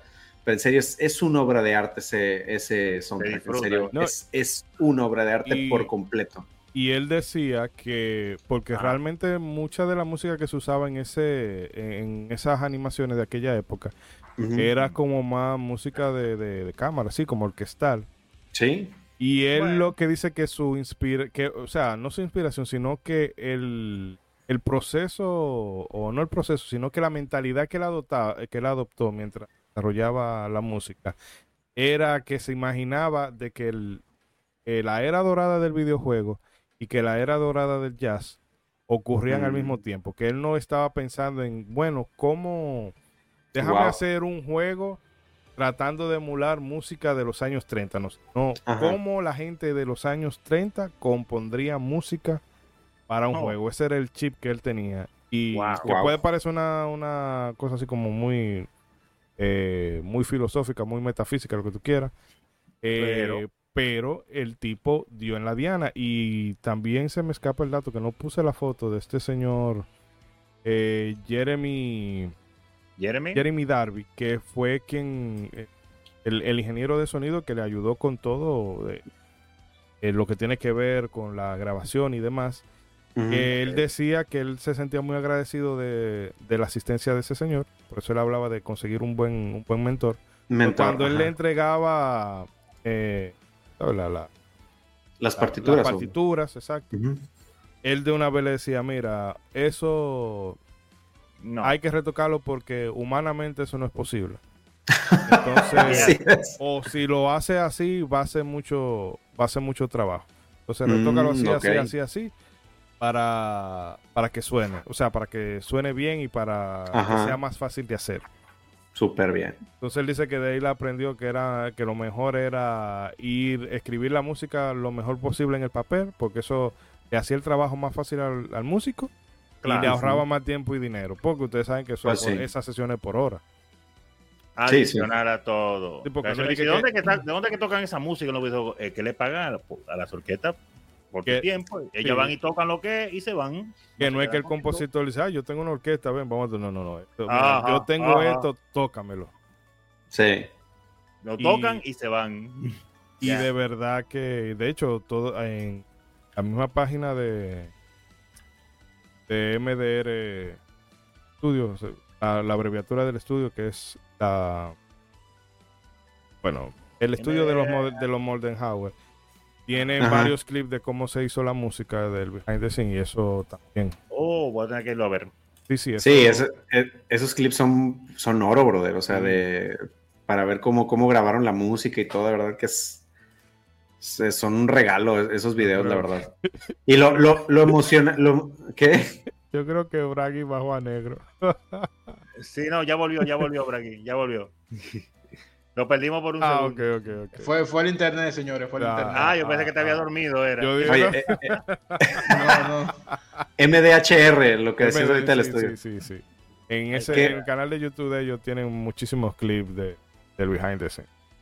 No, pero bien. Ahorita que mencionas la música y hablando de referencias, que esto ya lo llegamos a mencionar en cosas que se parecen a cosas, Cosas. pero eh, pues a mencionar la, la referencia de, de Funfire Fever, este, eh, de, de este nivel, como ellos hacen, pues es- aquí no es más de, es más como un homenaje a, eh, al, al Athletic Team de Super Mario World, o sea, pero es donde lo que mencionan, o sea, mientras más les carves a este juego, más referencias y más este, inspiraciones te vas a hallar, porque la, la verdad es que, o sea, digo, obviamente, pues sí lo hicieron a propósito, pero prácticamente este juego, sin ser tan obvio, pero es como un museo o como un tributo a todos los videojuegos, bro. O sea, y, Y a me todo lo encanta, que a o sea, ellos les gusta, porque Sí, eh, la sí. mayoría de esos juegos, según de- decían, le- lo jugaron. Ajá, exacto. Exacto. Y O tantas sea, animaciones. sabía lo que estaban haciendo. O sea, el nivel de detalle de este juego, o sea, es digno, yo decía que era digno de un triple A, porque es que no solamente está la referencia, no solamente hay Ajá. referencias no visuales, sino musicales, también en el gameplay, En que el está súper polidísimo, hay cosas que tú haces que pueden cambiar el rumbo de la pelea. Por ejemplo, ese que Sí. está en pantalla ahora mismo, que es la batalla con la- contra la cebolla, si tú no le das a ella, eh, ella va a haber un punto donde ella va a ta- se va a poner feliz y va a aparecer otro monstruo al final, que Sí. no es la Ok, zanahoria. porque no le diste, que lo cual no es algo intuitivo, porque tú- tú normalmente le Ujú. tiras todo Exacto, lo tú lo vas a atacar. Ahora que tú me Entonces, lo ese detalle, eso pasa también en el teatro, que, que puede Mm. cambiar el destino de la pelea y con algunos otros boss más. Es un que tú detallito que yo Ah, digo, Sí. Ah, y otra cosa, ahora que está hablando Bragi de detalles que cambian, con la música pasa algo de que lo que pasa es que tú estás tan enfocado en la canquiña que te están todo. dando, sí, porque la no pantalla te la, llenan, te, la, te la llenan de disparate, o sea, yo digo, Sí. pero ¿cuál es la maldita necesidad? O sea, a veces, Calma, calma, calma. a veces no es que los recuerdos de Vietnam. Sí. A veces no es que tú tienes que estar pendiente de una, sino que el enemigo está haciendo, ah, que te estoy tirando, que te estoy tirando bolitas y, y, y- estoy, ahí, y- y estoy uh, tirando raíces por abajo y enredadera por aquí y que si no. me transformo en, un- en una vaina y tú tienes que ir de- desbaratando muros y salen cierre. Y yo digo, pero ¿por qué? ¿Por qué? Pero bueno. El caso es- que hasta lo que hablan los enemigos de esta, este enemigo que es el avión, sí. hasta donde dice, ah, y sale la Sí, letra sabe. H, eso te mata, carnal. O sea que Pero pero ¿cuál es la necesidad? Pero el asunto es que la la música, tú la puedes, en un momento puede sonar un solo de, eh, de trompeta, Bien. Pero luego si tú vuelves y pasas ese mismo nivel o, o repites esa misma batalla y en ese momento cambia el solo y puede ser un solo de, eh, de piano o de xilófono o de, o sea, Sí. lo cambian tiene música dependiendo- dinámica. Exacto. Sí, que no es siempre la no, eh, por lo menos, o sea, la eh, la melodía y la tonada es la Sí, el- misma, pero los solos van cambiando. Otro detalle que me gustaría mencionar es que la, ellos Mira, esa- eso, eso es tanto- totalmente Dragon Quest. Ese jefe que vemos en MD. Ah, es que la claro, gotita ahí, claro. Sí. En lo Claro. que estamos en. YouTube está la gotita azul, el slime ese. El Otro slime. detalle, porque es que, joder, o sea, este juego es tan bueno porque no es que destaca mucho en esto, es que destaca de- en todos los ámbitos que se lo propusieron. Y el nivel de detalle, como decía, que eh, esta captura de, de la caricatura no solo es eh, por la musiquita, no solamente por el hecho de que se ve dibujado como si fuera una caricatura, sino que realmente en medio de la pelea los personajes actúan tal cual como una caricatura y hasta tú te ríes en medio de la Sí, pelea porque, sí. por ejemplo, Bueno, con el realmente. ave, eh, el ave, eh, ella se saca a la hora de tú golpearla, ella se tiene que sacar el corazón, como que se golpea, y tú tienes que ir a donde el corazón que se le sale del, del cuerpo. Y al final algo turbio es que cuando, cuando tú le ganas, los, los pollitos comienzan a salir sal para comérselo. Esos detallitos así graciosos, hijo, sí, no, tú no. lo ves casi todos los voces y es como que wow, wow. El juego tú es muy te bonito, sientes una caricatura por eso. Que, que, precisamente, o sea, esto que decían de la, del soundtrack dinámico eh, está, o sea, está precisamente pensado en eso, de carnal nosotros sabemos que te estamos metiendo un juego bien difícil, que vas a repetir los, los niveles N cantidad de veces, mínimo no te vamos a aburrir con la misma rola, bro. O sea, te vamos a ayudar en eso, o sea, que no te hartes no. de la canción. Y esos detalles están muy bien, muy y, bien pensados. Y miren que no lo hemos hablado, porque que de, de este juego o sea, hay muchísima información y no pudiera pasarse eh, la noche entera hablando de, de sí. ellos. Pero que esa frase que se le malatribuye a Miyamoto de, de, la del juego que se retrasa puede ser bueno, pero un juego malo que sale malo siempre va a seguir siendo malo. Eh, bueno, independientemente de, de, si sí o si no, aquí eh, ellos prefirieron retrasar el juego todas las veces que fue necesario, porque, ah, que para el 2014 sí. y después no, que para el 2015 y después que no, que para el 2016 y después que no, que para el 2017. Pero es que eh, o sea, valió la pena, porque todo ese claro. tiempo lo aprovecharon. Se, no, se nota que lo aprovecharon. Sí, porque, sí, porque es que, es que, todo, porque lo hemos hablado aquí en algunas ocasiones. Uno dice, wow, que en Nintendo tú puedes decir lo que tú quieras de, de su juego y de que no explotan la capacidad gráfica y todo eso, pero el juego que te entregan, te lo entregan pulido, sin bugs. Sí. Y, esa no misma, y ese nivel juego. de calidad tú lo puedes encontrar aquí en este juego. Sí. Pulido una cosa es no, todo, y, todo. Y, y, hablar de que no se, no se quedaron con las ganas de nada, porque eh, mencionar que originalmente Exacto. Cuphead, de ahorita decimos, mencionamos cosas como Run and Gone y todo eso, pero mencionar que el juego inicialmente solamente era un boss rush, uh -huh. O sea, inicialmente estaba pensando como un boss rush, pero toda la gente empezó como que a... o bueno, empezó también esta idea de, oye, ¿y si lo hacemos Run and Gone también? Entonces mencionar que ellos tuvieron el valor de dar un paso para atrás porque pudieron haber dicho, oye, espérate, ya tenemos el juego pensado así, carnal. O sea, Estamos si nos tardamos más ya. en sacarlo, hay, hay, se nos va a ir el momento. Hay pero, otra pero, referencia hablando de cosas raras de, de... ¿De qué? De contra Hardcore, que hay un jefe que tú vas peleando en el cyberspace y hacen una constelación ah. y dependiendo de la, de la constelación que hace, eh, ah, sí, sí, la, sí. la transformación. ¿verdad? Ah, pues esa es la que mencionaba ahorita. La onomato esa onomatopeya ah, te mata, sí, carnal. Sí.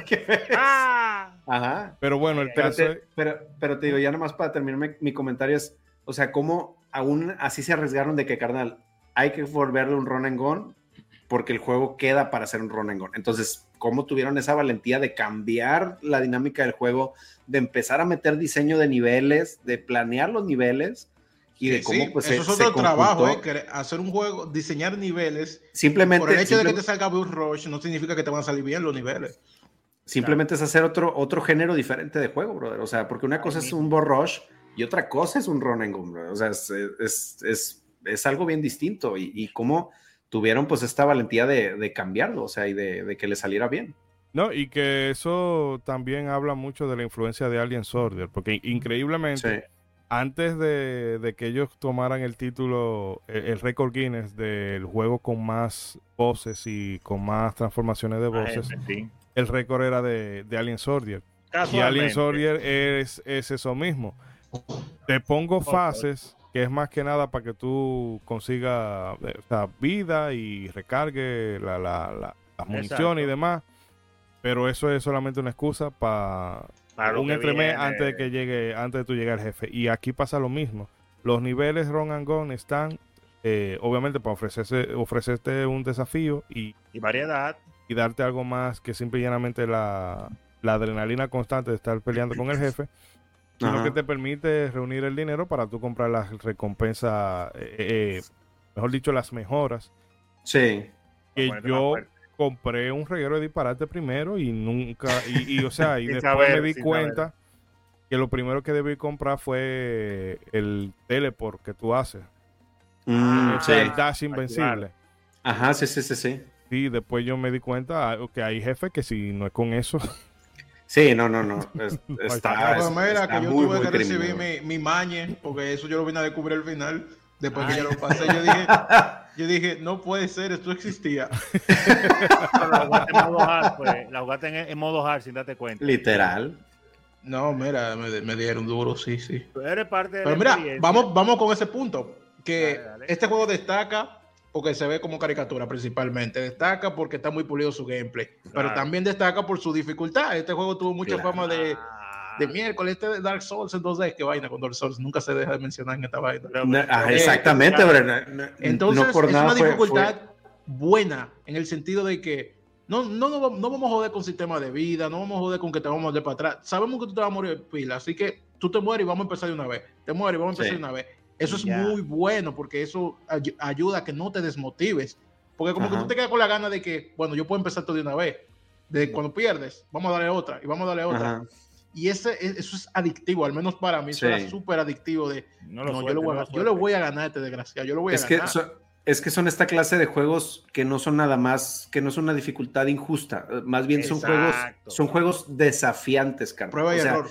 Que te, que te, o sea, más que nada que te, te dejan con la espinita clavada de, ah, no, carnal, o sea, yo lo voy a pasar man que me muera, bro, man que me muera, o sea, y, y te, te, desafían a eso de, a ver, yo tengo que encontrar el modo para, para matar a este jefe o, como, como decían, déjame indago en las mejoras que están en la tienda para ver qué me puede ayudar a matar a este jefe. Entonces, realmente te, te motiva a, a, superar ese desafío.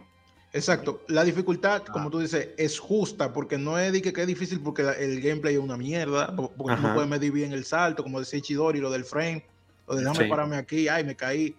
No, el, el, el, el, gameplay está tan bien pulido que da, tú sabes muy bien que el juego no fue el error, fuiste tú el, que cometió el error. Sí, muchas veces cuando dicen que este maldito juego de mierda no sirve, mira cómo tiene ese frame rate malísimo o qué trampa. Aquí como que tú, tú nada más dices como, uh, uh, no. fui yo el manco. Y que en ese juego es frecuente el fenómeno de que a ti un jefe te la pone y te la pone, pero en el momento en que tú lo haces, tú le haces un perfect. Ah, porque ya tú te has aprendido los patrones a los un patrones, nivel que ¿verdad? ya te sale. Eh, ese es el, el, punto, que la dificultad. Sí. O sea, el juego es difícil, pero no es que no hay una forma de, de vencerlo. Va a depender de, de, tu habilidad con las manos y de claro, memorización. Siempre. Sí, de tu paciencia, claro. No, se va desarrollando. Eh, eh, hablando de eso de habilidad con las manos, hay una anécdota con ese juego, ¿no? ¿Quién fue? Una persona de una revista que iba a hacer un ah, video. Oh, obviamente, obviamente. Din, no sé si era Din Takachi o Din Takahashi, pero era de. No sé de qué medio era. Era de un si medio. Era de okay. Verge o de Polygon. Yo creo que era de Verge. Que se trancó en el, en el, en el, en el tutorial, tutorial, carnal. tutorial. hace, un dash, hace un dash en el aire, no podía trancado, pasando vergüenza y cogiendo pique con el juego. Mi hermano, es usted que es manco, ¿eh? Porque, caramba que de ahí, salió, de ahí salió el famoso mame de los periodistas de videojuegos tienen que saber jugar videojuegos y lo menos que deben o sea, saber jugar. Ese... Lo menos que deben saber es jugar, caramba. Tú tienes un único trabajo. Sí, cara, o sea, es, no, no te pases, o es tu jale, brother, o sea, es tu jale. Entonces, por pues, otro, sí, y por esa misma línea, pero eh, un poco diferente, pero al mismo tiempo relacionado, otro factor bueno, el, el, do, el dos, dos, jugadores, el multijugador. Ah, sí, no, es, no es eso de que, ok, vamos a poner a alguien más y ya, el mismo juego, pero con un tigre atrás de ti. Porque hay que, hay que hacer un modo multijugador. El juego, obviamente, ajusta la dificultad al hecho de que hay dos tigres dándole, así que le van a dar más vida y van a ver más vainas jodiendo en el medio. Uh -huh. Y sí, tal y como lo comentamos cuando hablamos de Shovel Knight y lo comprobé con mi hermano, yo se me hacía más fácil pasarlo yo solo concentrado que con, con un compañero. Juego, eh, es más divertido de dos, definitivamente. Claro. Pero uno se distrae demasiado fácil porque de por sí hay mucha vaina en el medio. De dos se multiplican esa vaina en el medio. Y para colmo, a veces uno se confunde con el otro. Ay. Como que yo comienzo a moverme y espérate, ay, no, ese no soy yo, ese es mi hermano, ¡pra! El golpe. Y con tantas cosas en pantalla y con tanta vaina en el medio, Dios mío. Eso, eso hay que tener unos reflejos del carajo. Sí. Pero eh, realmente vale la pena eh, eh, jugarlo de dos porque tiene su, tiene su gracia. O sea, hay que, hay que trabajar en conjunto porque, espérate, este tigre hay que darle más duro. Hay que, hay que esquivar más. Uno se ríe más también, definitivamente. Eh, este juego yo lo pasé dos veces. Yo lo pasé una vez solo. Ok. Y lo pasé dos veces con mi hermano. La, la segunda vez fue en este, la que yo grabé para, para el canal. Mi hermano, bueno. creo que lo ha pasado. Mi hermano es más fan que yo. Yo soy muy fan de este juego. Lo que pasa es que, digamos que hermano mi se hermano, pasa. mi hermano se la pasó varias veces, varias veces. Lo jugó conmigo, lo jugó. Él fue a Estados Unidos y le dijo a un amigo que tenía un. Xbox. Di que tú, tú, tú quieres jugar, tú sabes qué cosa. No, yo no sé, pues vamos a jugar eso. Lo pasó con él, lo pasó solo, hizo un speedrun. Mi, mi hermano eh, se, le- se, lo- se voló la cabeza. Yo me volé la cabeza. Se este volvió Yo creo que él aún más. No, mira, Definitivamente, definitivamente es adictivo. Para mí, esto, es que para mí, por eso yo digo Qué que es uno de los mejores indie que ha salido en la bueno. historia. La Es verdad. demasiado bueno en todo lo que quiso hacer. te iba. Inclu- diga, Ah, no, perdona. No, termina por aquí. No, no, ese era mi punto. No, que yo te iba a decir que ese juego, cuando salió, obviamente me llamó muchísimo la atención, sobre todo por, por el, por el apartado artístico y la banda sonora, que eso, es- eso es un... El caso de ese juego que tú no tienes acceso a él, porque en ese tiempo tenía estaba con, con el Play y la PC que tenía, bueno, eh, no daba para más nada. Pero ese juego que siempre está en el radar y tú te creas muchas expectativas con él. Pero cuando yo lo pude jugar, gracias a el Trumpetman, eh, yo no me creía lo que yo estaba jugando. y eso Sí. que ya conocía por referencia. Pero es ¿Qué que cuando trataba? tú lo. Eso es como eh, seeing is believing. Ajá. Ahí que lo dice. oh, Sí, es que, o sea, el, el realmente ver que, que todo reacciona tan bien, la calidad del, del estilo de arte, la música, de verdad, o sea, en serio tú... oh, Es, es en serio, o sea, esa es la reacción, no, no te crees lo que estás Y, el jugando, con- de verdad. o sea, Sí, y, la, y algo tan sencillo como el control. Sea, la, la Sí. disposición de los botones. Porque lo hablábamos, creo que en el de Mega Man X4. A mí el dash siempre me gusta tenerlo en, eh, en el botón R. En el R. Pero aquí lo, o sea, Igual, lo tienen, igual. lo tienen en el X, pero está todo organizado de una manera que ya de un momento a otro eso se te vuelve eh, eh, como second nature. Sí, ajá. que lo tienes intuitivo, de que tú sabes dónde que tiene que hacer el dash y todo eso. Y es algo simple, pero que hace la, la experiencia mm, más agradable a, a- Claro. a- agradable al jugarla. en- o sea, jugarla cuando tú estás haciendo esto, porque cuando tú lo estás jugando, no es agradable que te No, no, te carajo. Pero No, mira, eso va de la mano con lo que yo decía hace un rato. Que eso hace que tú sientas que el que está mal si pasa algo eres tú, no el juego. Sí. Porque está bien, el, el juego está bien en todos, sus, en todos los sentidos.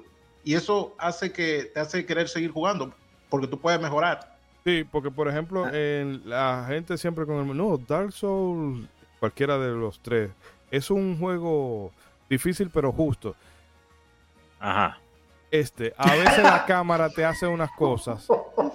Que no. O sea, el No jefe, seas- el jefe de, de, de, de algunos niveles de Dark Souls o de algunos jefes de Dark Souls no es el jefe, es la cámara. Híjole. Aquí no pasa eso. Si te mataron fue porque tú o, to- o tienes que aprenderte mejor el patrón de, del jefe o hiciste una cagada. Saltarte cuando no debías saltar o no hiciste parry cuando tenía que hacer parry. Porque la habilidad la tiene. O, o te iba a dar un- un- una parálisis con todo con toda esa cuestión en el medio. Cuando él tira la pluma y eso, por ejemplo, y tú, Dios mío. No, que no. ahora, que ahora, eh, eh, metiendo Diga, un poquito de, de chisme al, al programa. Todo lo que estamos diciendo de, de que estos cuates, este, eh, 100% dedicados a- al detalle al mínimo, cómo Muy aprovechar el, hacer bien todo. Espera, este- eh, Diga, diga. sí Usted ya sabe para dónde voy, ¿verdad? Sí, sí, sí. Sí, sí, a ver, usted dígame cuando esté listo, porque ya Ishidori ya sabe para dónde voy. Ah, mira la, ¿Para mira la dónde ve ahí, cómo se saca el corazón, ella misma. pues. Ándale, sí, sí, sí. Mira, que se da un golpetazo y después sale el corazón. Que eso no, Sí, me no es que- muy Ay, gracioso. sí. O sea, está con ganas ya porque que se a- a- aún imita el humor de esas caricaturas, de que era un humor corazón bien, ahí, bien ¿verdad? irreverente. Era un humor Eso bien irreverente. Operando. Sí. Knockout. Y mira cómo le echan la sala ahí para comer eso. de turbio eso, ¿eh? Qué malos son, qué Es malos. un detalle pendejo, Maldito pero ese del. Ya, ah, oye, como otro homenaje. eh, knockout, eso es Sí, tan- no, no, La voz Ah. del narrador, brother, es increíble. Y ahí otro homenaje, el dragón de Mega Man 2, carnal. Ahí está. Ah, ya lo sabe. Ahí está, brother. cierto. Y el desgraciado se vuelve tres después, pero... eh, yo ¿Qué? sabía, César, Sí, sí. si alguien se quiere imaginar en un Oh, mundo no. paralelo, ¿qué hubiera pasado si las cosas hubieran mal? No se tiene que ir a un mundo paralelo, carnal. Aquí está el mejor ejemplo de cómo, Ay, no. cómo hacer Cuphead, pero mal, brother. Pero mal. Si las ahí no metiendo- bien. Metiendo buen chisme, hay que, o sea, eh, mencionando un poquito Encanted Portals, ¿verdad? que desde el primer tráiler que, que yo vi No. esto dije, no, no, brother, así no se hacen las cosas, carnal. O sea, es, primero te lo pirateas bien chido y después Bastante. lo haces mal, o sea, porque todavía, todavía mencionábamos detrás de, tras bambalinas que, ok, está bien, o sea, nadie es dueño de un estilo artístico, o sea, Oh, claro. a- alguien te lo puede imitar, alguien te puede hacer referencia. Que Alguien te da- puede damos, da- damos el ejemplo de, de, de Breath of the Wild y después sale Genshin Impact, que tú dices, Impact. está bien, bro, el, el- estilo artístico se puede hacer. O- Y Genshin Impact supo hacer bien las cosas al punto en que ya se separó de, de Breath of the Wild. Exacto. Pero acá, o bueno, ¿qué ibas a decir tú, Shidori, primero? No, no, por ejemplo, lo que hizo Resident Evil 7 cuando salió PT. Ah, Ajá. Sí, decir, ah, mira, por ahí va la cosa, a la gente le gustó esto, ok, sí, está bien, siguen las tendencias, pero todavía hacer una copia y, y hacerlo mal, brother, o sea, es como dices, no, no juegues, carnal, o sea, porque sí, sí le rompes el corazón a mucha gente decir, ah, ok, o sea, este puede ser una tendencia de videojuegos que quieran imitar este estilo de arte, está bien, o sea, deben ser eh, buenos, deben ser buenos. eh, está, está bien querer, eh, querer explotar ese estilo de arte, pero, pero hazlo bien, compadre. O sea, hazlo bien, por quitar, favor. lo- Hasta lo voy a Sí, quitar sí. porque no, ya- no le demos más publicidad a eso. asqueroso. Yo me acuerdo cu- cuando estábamos eh, antes planeando este, este episodio que Ishidori me dice por WhatsApp, "A- amigo, hasta había olvidado el nombre de ese yo juego, hasta, lo, hasta lo bloqueó en su mente. ¿verdad? Es que horroroso, está mal hecho, se ve feo, se ve vacío. No, Entonces los saltos, mal. los saltos no se pueden controlar en el aire, Sí, los botones responden cuando te da tu maldita gana, Dios mío.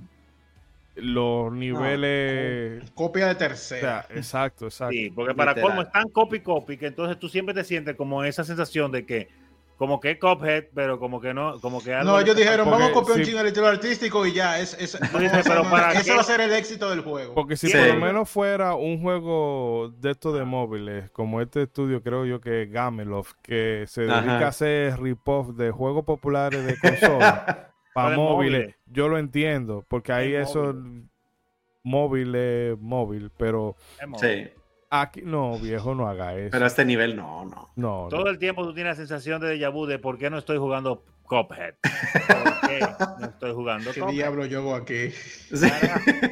No, no. Y además, yo creo que ese juego tiene, debe tener porcentaje menor de personas que lo hayan terminado, porque Sí, después que sí. tú duras 10 minutos en eso, tú lo sueltas. Sí, exacto, dices, me- pues mejor me pongo a jugar Cuphead, ¿verdad? ¿Qué Y hago aquí? ya. Y un, jue- un juego bueno de verdad, no este disparate. Carajo. No tiene nada. que Pero yo no, tengo no, que No hagan eso, raza. Sí, sí. Di, di, per- perdón. yo tengo que ser honesto, yo por eso dice el refrán de no deje para mañana lo que puedes hacer hoy. No deje, o sea, sí. Por. Eh, porque el lunes yo me iba a poner a montar las cosas del episodio Ok. Ajá. y avanzar guion y eso. Y dije, coño, pero no, yo todavía tengo, tengo martes y miércoles. Déjame jugar un Yeah, right. Y me pasé esa noche jugando con. Para que vean lo bueno que es el juego, ¿eh? Y entonces el martes me tuve que apurar a avanzar algunas cosas. Y ayer Ah. entonces llueve, se me va la luz. en fin, No. que yo tuve que avanzar todo hoy a la carrera. Ay, ay, ay, ay, ay, ay, ay, ay, ay. Por estar de viciado Por- jugando. por- Así, de adictivo es Cuphead, señores. Sí. Tengan cuidado, ¿eh? Tengan cuidado. Sí. Sí, ay, me- No, Oye, pero- mira, otro de... Ajá, adelante. Ah, bueno, Didi, tú, tú, tú. A lo mejor, a lo Ok, mejor no sé decir lo mismo. No sé, vamos a ver. Eh, eh, otro detalle que estaba viendo el knockout ahí, que es, no solamente estaba la sensación de que "Ey, tú puedes ganar, sino que tú sabes que al final de la partida, cuando morías, te enseñaban la línea Sí. Sí. y te decían a qué tan cerca estuviste de ganar. Oh, sí, esa es otra. tú le dabas y te decías, ¿qué? Me faltó Te- un Sí. pilín, una Te cala cosita". sabroso, bro. Te cala sabroso esa onda. Y Dices, eso, no, no puede de ser tan poquito, me faltaba. Te frustra, pero te dice, no, pues vamos a hacer esta vaina. Yo tuve a eso de ganarle. ¿Cómo que no voy a poder si me faltaba tan poquito? No manches. No, pero hay momentos, hay momentos que tú te quieres morir cuando tú ves, pero es que Sí. y, tú ves que la silueta estaba ahí. Sí, ahí. no, sí, sí. Sí, exacto. Nosotros, yo me No quedo con no jodas. No, no yo lo, lo, que iba a mencionar es, eh, digo, para los que nos están viendo en YouTube, es cómo las habilidades de los jefes también tienen este humor eh, muy irreverente de, de, esas caricaturas que, por ejemplo, veíamos el dragón que de repente te tira un, una línea así de fuego que tú dices, pues nada más pudiera, pudieras hacer al dragón disparando fuego y ya, pero no, carnal. O sea, estos camaradas dijeron, no, no, no, vamos más allá. Que la cabeza del dragón se transforma en un lanzallamas para que aviente ese poder y tú dices, ese detalle, ese. O, por ejemplo, ahorita lo que estamos viendo de la abeja, que te va a lanzar niveles, pues la abeja simplemente podría lanzar un misil y ya, perdón, misil. Pues dicen, no, que se transforma en un avión para que te lance misiles. O sea, dices, es, esos detalles son, son, son God, brother. Son God. Y, cuando una abeja como política esta, porque ella está manejando y tú la ves leyendo libros como de política y cosas. ella, aprendió a cómo, a cómo volar un avión o cómo convertirse en un avión. Eso es lo que ella estaba haciendo. Sí, exacto. Ahí, está el doctor Willy. Mira, ahora que aparece, mira, ahora que aparece ese chinga su maldita madre. Eh, Hey, hermano, pregunta. yo, hablar, yo, hablar, bien no, hablar, bien no, cuesta una puta mierda. oh, wow. Mira, señor, ahorita usted pintó el, el, dedo enfrente a la cámara, por favor. Pregunta seria, señores. ¿Qué voz fue el que ustedes dijeron este bueno. el más difícil para yo, mí? Yo tengo traumas con la abeja, bro. Precisamente esta abeja, abeja. Me, me, me, hizo pasar mil pesadillas. En serio. ¿Y tú dirías que esa fue la más difícil para ti? La, la neta sí, o sea, es, es con quien... ¿Y qué tal usted, Ichidori? Eh, la sirenita. ¿Dónde te lleva esa experiencia? Uy, la sirenita ah, tremenda waifu, bro. es la sirenita. Y, te, y, son de, y de maldad, porque entonces le ponen esta caderota y esta animación de este movimiento que te distrae, te distrae. Y no se puede jugar, no puedo jugar con una mano. Pero no, eh, que, a mí lo que me pasa con algunos. Fuertes declaraciones. Con algunos jefes de aquí es que es, es una batalla de atrición. Esa es la, única cosa como que a mí me frustraba de este juego, de que a veces, no, o sea, si un jefe tiene un patrón, él va a completar ese patrón independientemente de como de la cantidad de daño que tú le hagas. Ajá. Sino que él, él hace una cosa. Hay una cosa que él la va a hacer sí o sí. sí. Y después no importa qué tan bien tú le hayas jugado y qué tan rápido, él la va a hacer. Sí. Tienen, que hablando de patrones. pero hay veces que tú puedes volarte fase de los jefes según el daño que tú le hayas hecho también. Si no, si no comenzó a hacerlo, sí. sí. Tú le haces un daño brutal, hay, hay fases que no. o sea, si él comenzó a hacerlo, él lo va a hacer. Pero si no ha comenzado a hacerlo y tú, le haces mucho daño rápido, sí, sí, tú te lo puedes saltar. Lo que, eh, lo que sí es que si, por ejemplo, como decía Chidori, si tú le sueltas un, digamos, un misilazo, pero ya el tigre está en lo que está haciendo, él lo va a tirar. eso va para allá. Eso Pero mira, aquí hay un detalle en ese, en el que está en pantalla, que es la ópera. Ah, tú puedes cambiar. Yo creo que si tú no matas al esposo o algo así, el, el, final, ella se va a convertir en otra cosa. Bueno, ahí, ahí, te hablan la patada de Dalcimbro, ahí está. ella, se convierte, ella, se convierte, en, en, otro, en otro final boss. Eh, hay como dos final boss en lo que ella se convierte. mira, tiene la patada de Dalcin, el teleport de Dalcin, porque... Eh, ah, sí, sí, sí. No, eh, detalle, detalle, tres detalles. Bueno, eh, ahí que apareció el doctor Willy, yo creo que esa sería una de mis elecciones, porque el patrón de él, se pató el del pájaro loco, que tiraba muchas eh, plumas. Y como, ah, sí, sí. muchas plumas. Bueno, él hacía esto, pero como con tuerca y eso. Pero esta tuerca eran menos, seguían menos un patrón, eran más, eran más, y lo peor de todo, que venían estas cuestiones que, que te hacían habían unos obstáculos en medio de, mientras tú tenías que esquivar las tuercas, también habían unos, uno, no sé cómo DH era eso, eran unos, unos obstáculos como palos que íbamos subiendo y bajando. Entonces, mientras tú tenías que esquivar una cosa, tenías que esquivar eso también. Y para colmo, eso era eterno, eterno, eso se sentía eterno. Lo mucho que él duraba tirando y tú decías, ¿hasta cuándo que yo voy a tener que seguir esquivando? Mira, Kefkai. Sí, eso yo iba a decir que esa... es cierto. Mira, pues sí, al final se convierte en otra cosa, en el final alternativo, que no recuerdo cuál es. Entonces me, da risa porque el nombre de los hechizos aparece. sí, cierto, es verdad. encima de, la cabeza de ella. Lightning, ah, meteo. Ahí está el meteo. sí, sí, es verdad. Un poco un teatro. Mira, yo no sabía, no me había fijado en eso. Ronzo, antes de decirme selección definitiva, ¿cuál fue el más difícil para usted? Eh, obviamente, a medida que el juego va avanzando, por los juegos, los jefes se van poniendo más difíciles, claro está. Efectivamente. Y algunos tú, A mí todavía me falta mucho ellos. por ver. No, claro, y, y más la variable. Eh, hay algunos que uno le coge mucho cariño. Obviamente, eh, tengo que mencionar que siempre me ha gustado que el, el King Dice, el, la mano Uf. derecha de- del último. Me encanta todo lo que tiene que ver con ese. jefe. Esa canción yo la tengo que más. Pero, pero, y no es porque sea el, el más difícil juego ni nada, sino porque en el momento que me tocó, sabes que uno cuando comienza uno está medio manco, tú ves. Y, y en sus inicios. Y, y el momento que me tocó fue como que yo decía, pero es como que él no está tan difícil, pero yo estoy cogiendo lo mismo de siempre, que uno ve la luz al final del camino. El jefe este, el del girasol, el de la planta ahí. Ah, sí. Oh, con el baile. Que la música me encanta y el pase de ella con. Mira, el- la mejor rola de ese juego. la mejor. Yo la adoro, pero que yo siempre sentía como que, wow, pero yo no, esta yo sentía como que estaba fácil, pero él es fácil, ¿y por qué yo me Sí. Sí, eso, eso a mí me- Después de que te mataron 50 mil veces. como- 50 ajá. mil veces? Yo, pero es que no es tan difícil, ¿por qué estoy tan manco? que- Es que también esa, jefe- esa- ese esa es la, esa es la- esa es la sensación que te dan los patrones de los jefes, bro. Que tú ves, ya tú tú ves los los ves. patrones y tú ves los patrones y dices, pero no está tan, tan no está tan cañón. ¿Por qué me he muerto? ¿Por qué me he muerto 50 veces, Déjame bro? darle otra, que Sí, yo sé que yo estoy muy Ajá. identificado con esa. eh, no sé, el que vio Naruto, cuando Sasuke usa el Sharingan con Naruto la primera vez, la, la batalla de. Ah, los- ¿qué tal? Eh, digo, puedo verlos, los movimientos, puedo verlos. Son clarísimos. Pero Eso me pasa Cuphead. Eso me pasa. con el de ¿Qué? Ryu y Ken, las dos ranas, ahí fue que yo sentí eso por primera vez, porque el, el juego, el juego como que comienza, toma, ve, de forma engañosa.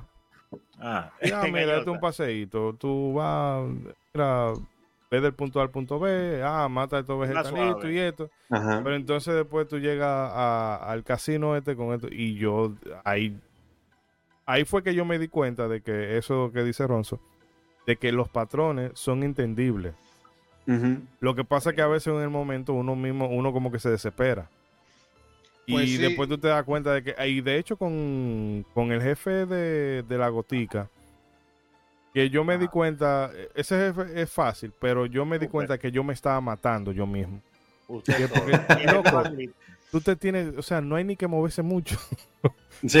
Tranquilo. Eso Entonces pasa, tú la ves pasa. y tú vas y que no me voy por aquí, pa, y te mata. Pero llega un momento que si tú te quedas eh, eh, quieto en los primeros turnos, ella no te va a hacer, no te va a hacer daño. Ajá. Y ya después de ahí es fácil de medirlo, pero Paciencia y calma.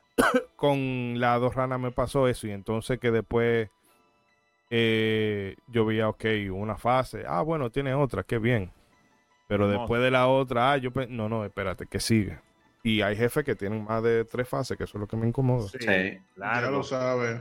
Una Mira, delicia, eh, pero caramba. ¿Qué iba a decir? Eh, es un desgrasadito también. Bueno, yo no he dicho pantalla. cuál es el que más parece más difícil. tú Es de Tom que- Jerry. Ándale, Me, da risa que al final se lo come y tú estás como que el diablo se lo comió. Pero al final es más turbio. Resulta, resulta que el gato no es real, es un robot y está el ratón ahí como. Eh, Manejando allí. fuck, ¿qué está Dale. pasando? Mira ahí donde se lo comió. ahí está Tom, muy bien. Sí, y bueno, decía animación. yo que. No, de hermosa, hermosa. Yo tengo- ¿Y, y tú, Bragi, cuál, cuál fue con el que más sudaste? Bueno, como dije, el del Dr. Wally me molestó. Mira, los aéreos eran especialmente difíciles para Sí. mí. No para ustedes. Los aéreos eran especialmente difíciles. Sí, Sí, porque Lo que fue el dragón, digo, eso lo es- que fue ese.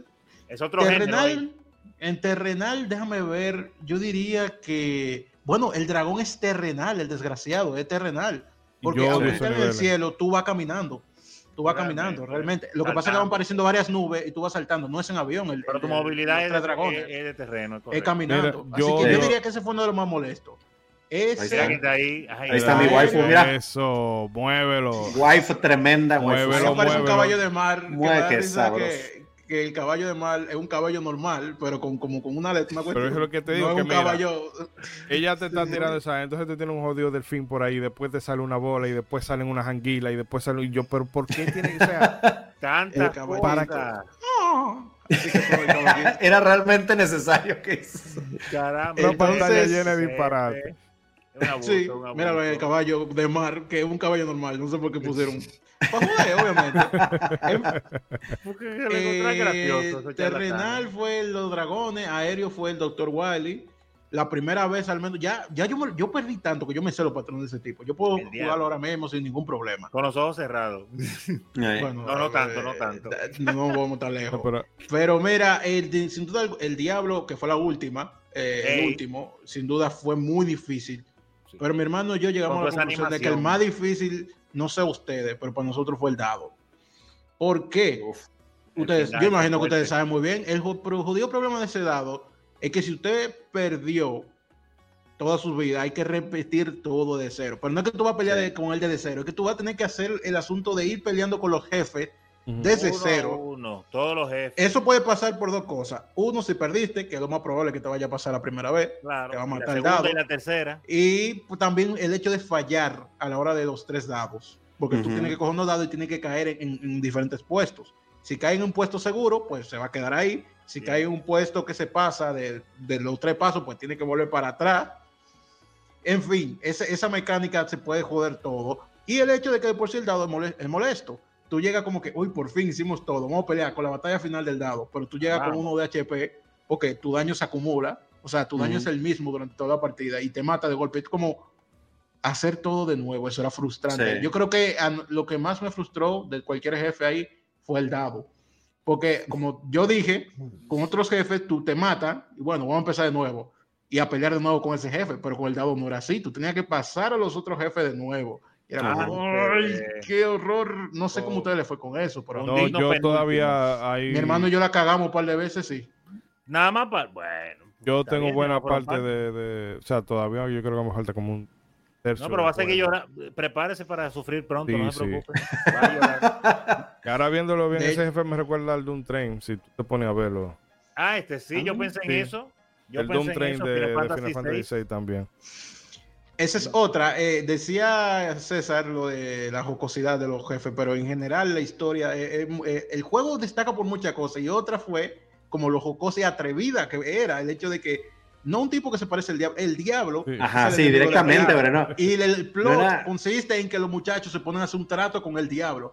Entonces tú, tu mamá o alguien quizás escuchaba eso y era como, ¿cómo fue? Ah, no, no, claro. Cu- Cualquier juego- mamá, cualquier mamá cristiana en los noventas gritaría, brother. Pero, pero, pero tiene su enseñanza, ¿eh? Porque fue que ellos se pusieron no, a estar la jugando en tiene, pero la gente no no debieron piensa- de hacerlo.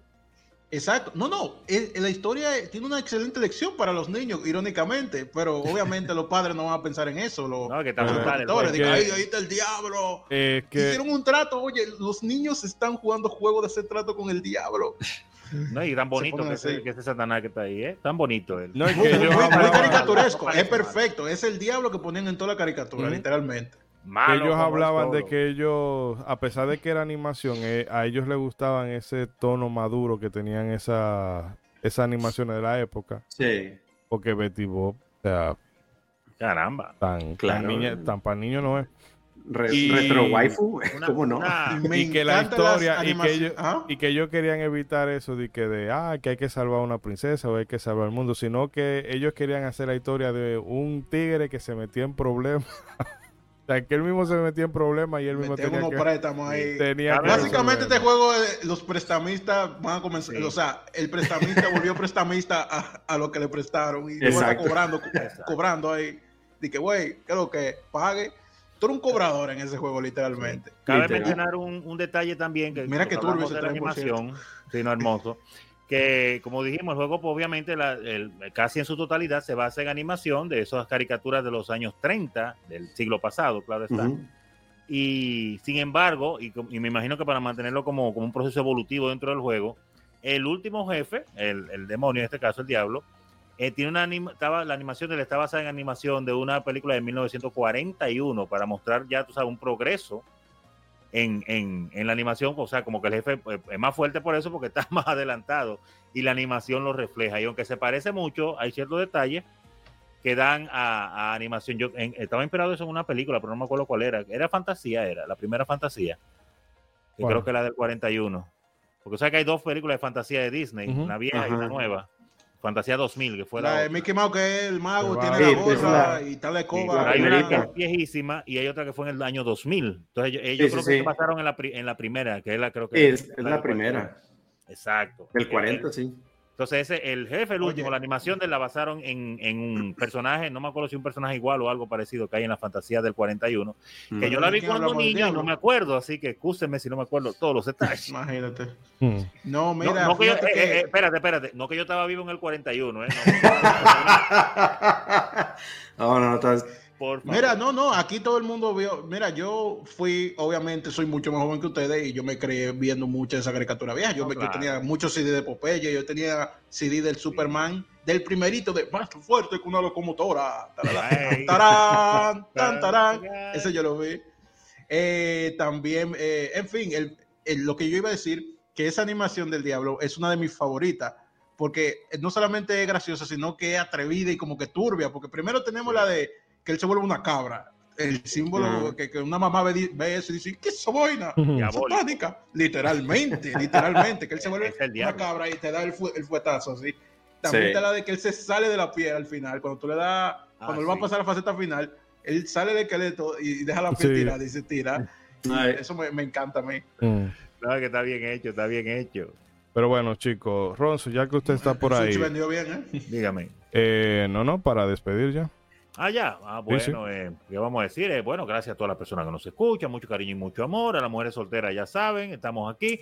Y a los que quieran aportarle algo al programa, así como los muchachos acá de COPE, eh, estamos, estamos available. Mientras tanto, vean nuestro video, denle like y suscríbanse y hagan que otros se suscriban. Si usted tiene dos correos electrónicos, suscríbase con los dos a YouTube y suscríbase a nuestro canal y ayúdenos ahí. con todas sus cuentas Haga- clónicas. Sí, haga como lo, lo No Moldenhauer, ponga a toda la familia que apoye ahí. Ay, pero que yo no juego videojuegos, cállese y ve el programa. Pronto vamos a hipotecar, cuando tengamos casa propia también la vamos a hipotecar porque estamos viviendo alquilados. para el proyecto, para el proyecto. Pero gracias a todas las personas, caramba. Le paso la palabra, ¿a quién le pasó la palabra? A Braguic, a Trumpetman. Braguic, cógela usted la palabra y a ver, despida. Bueno, eh, vaya, por mexicano fue que lo dejaste segundo. Eh, Eh, ya, ya, pero malo. Y si te dejo a ti es por negro. Ah, porque No, no, no, traidor de la patria tú eres, porque me dejaste último. un traidor.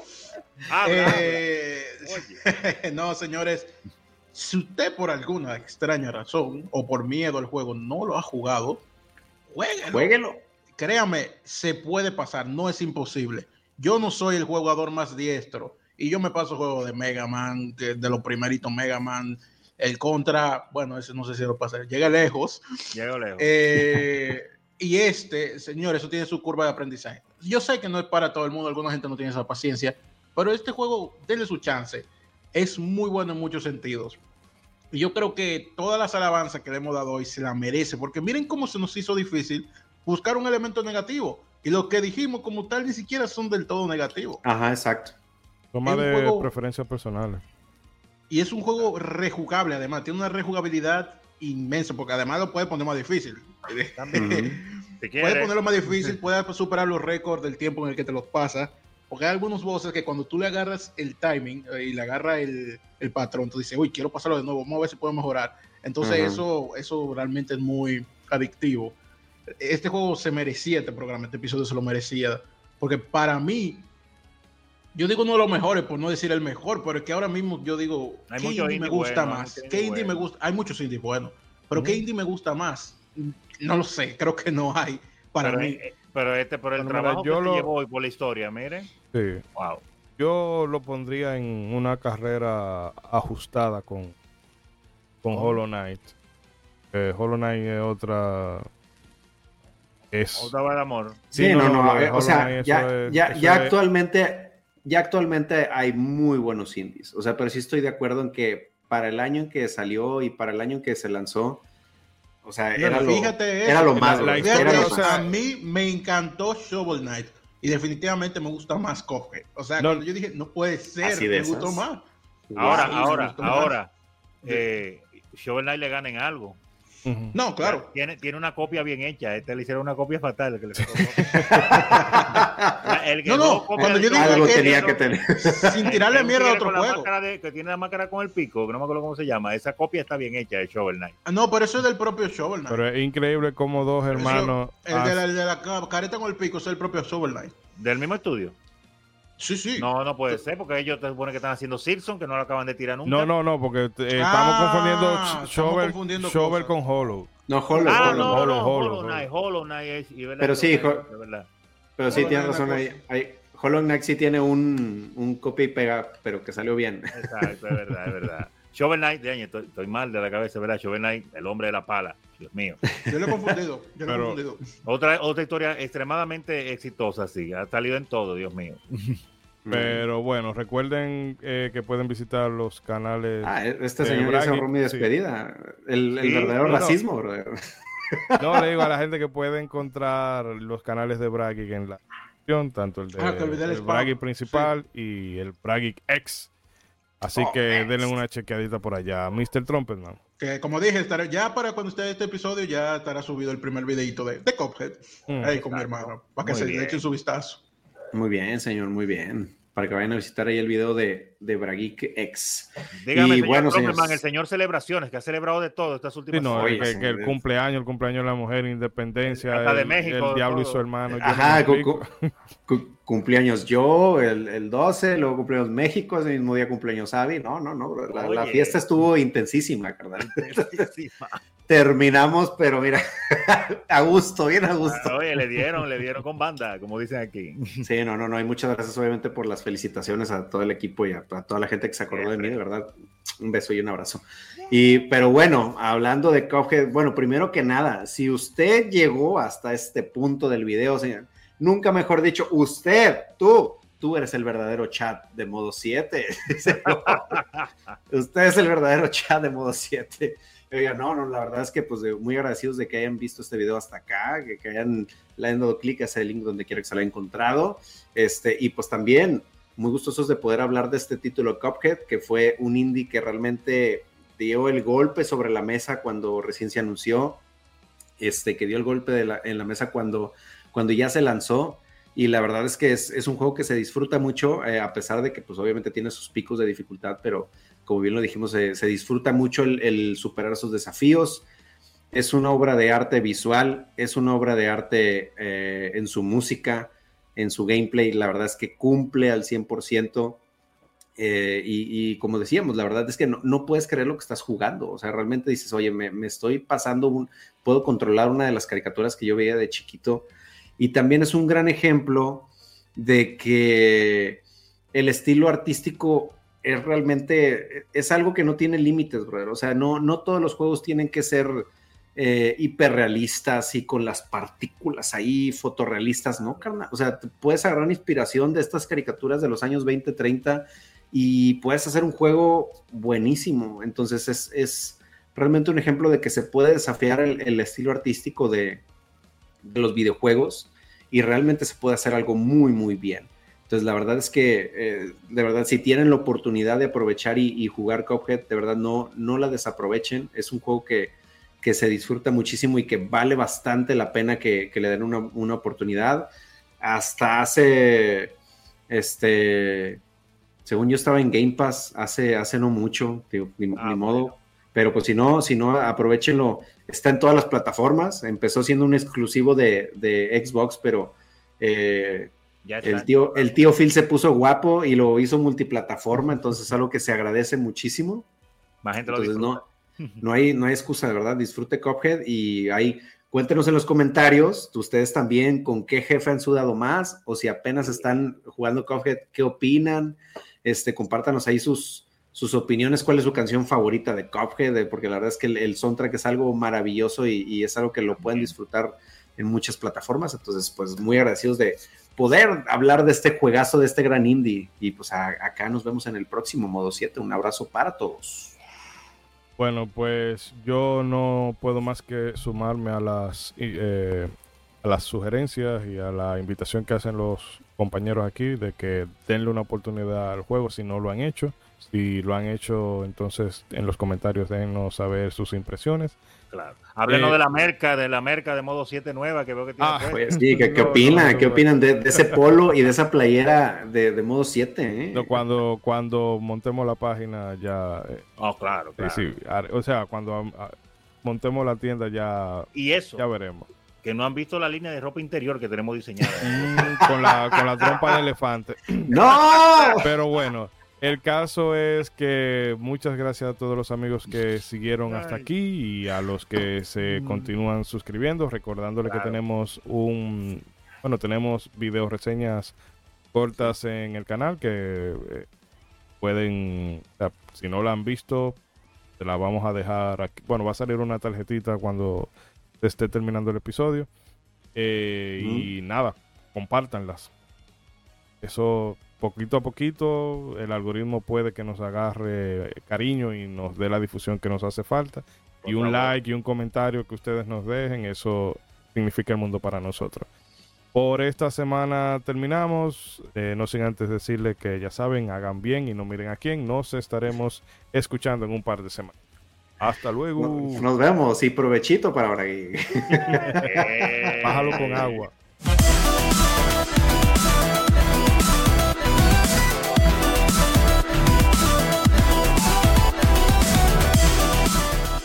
Modo 7 Podcast.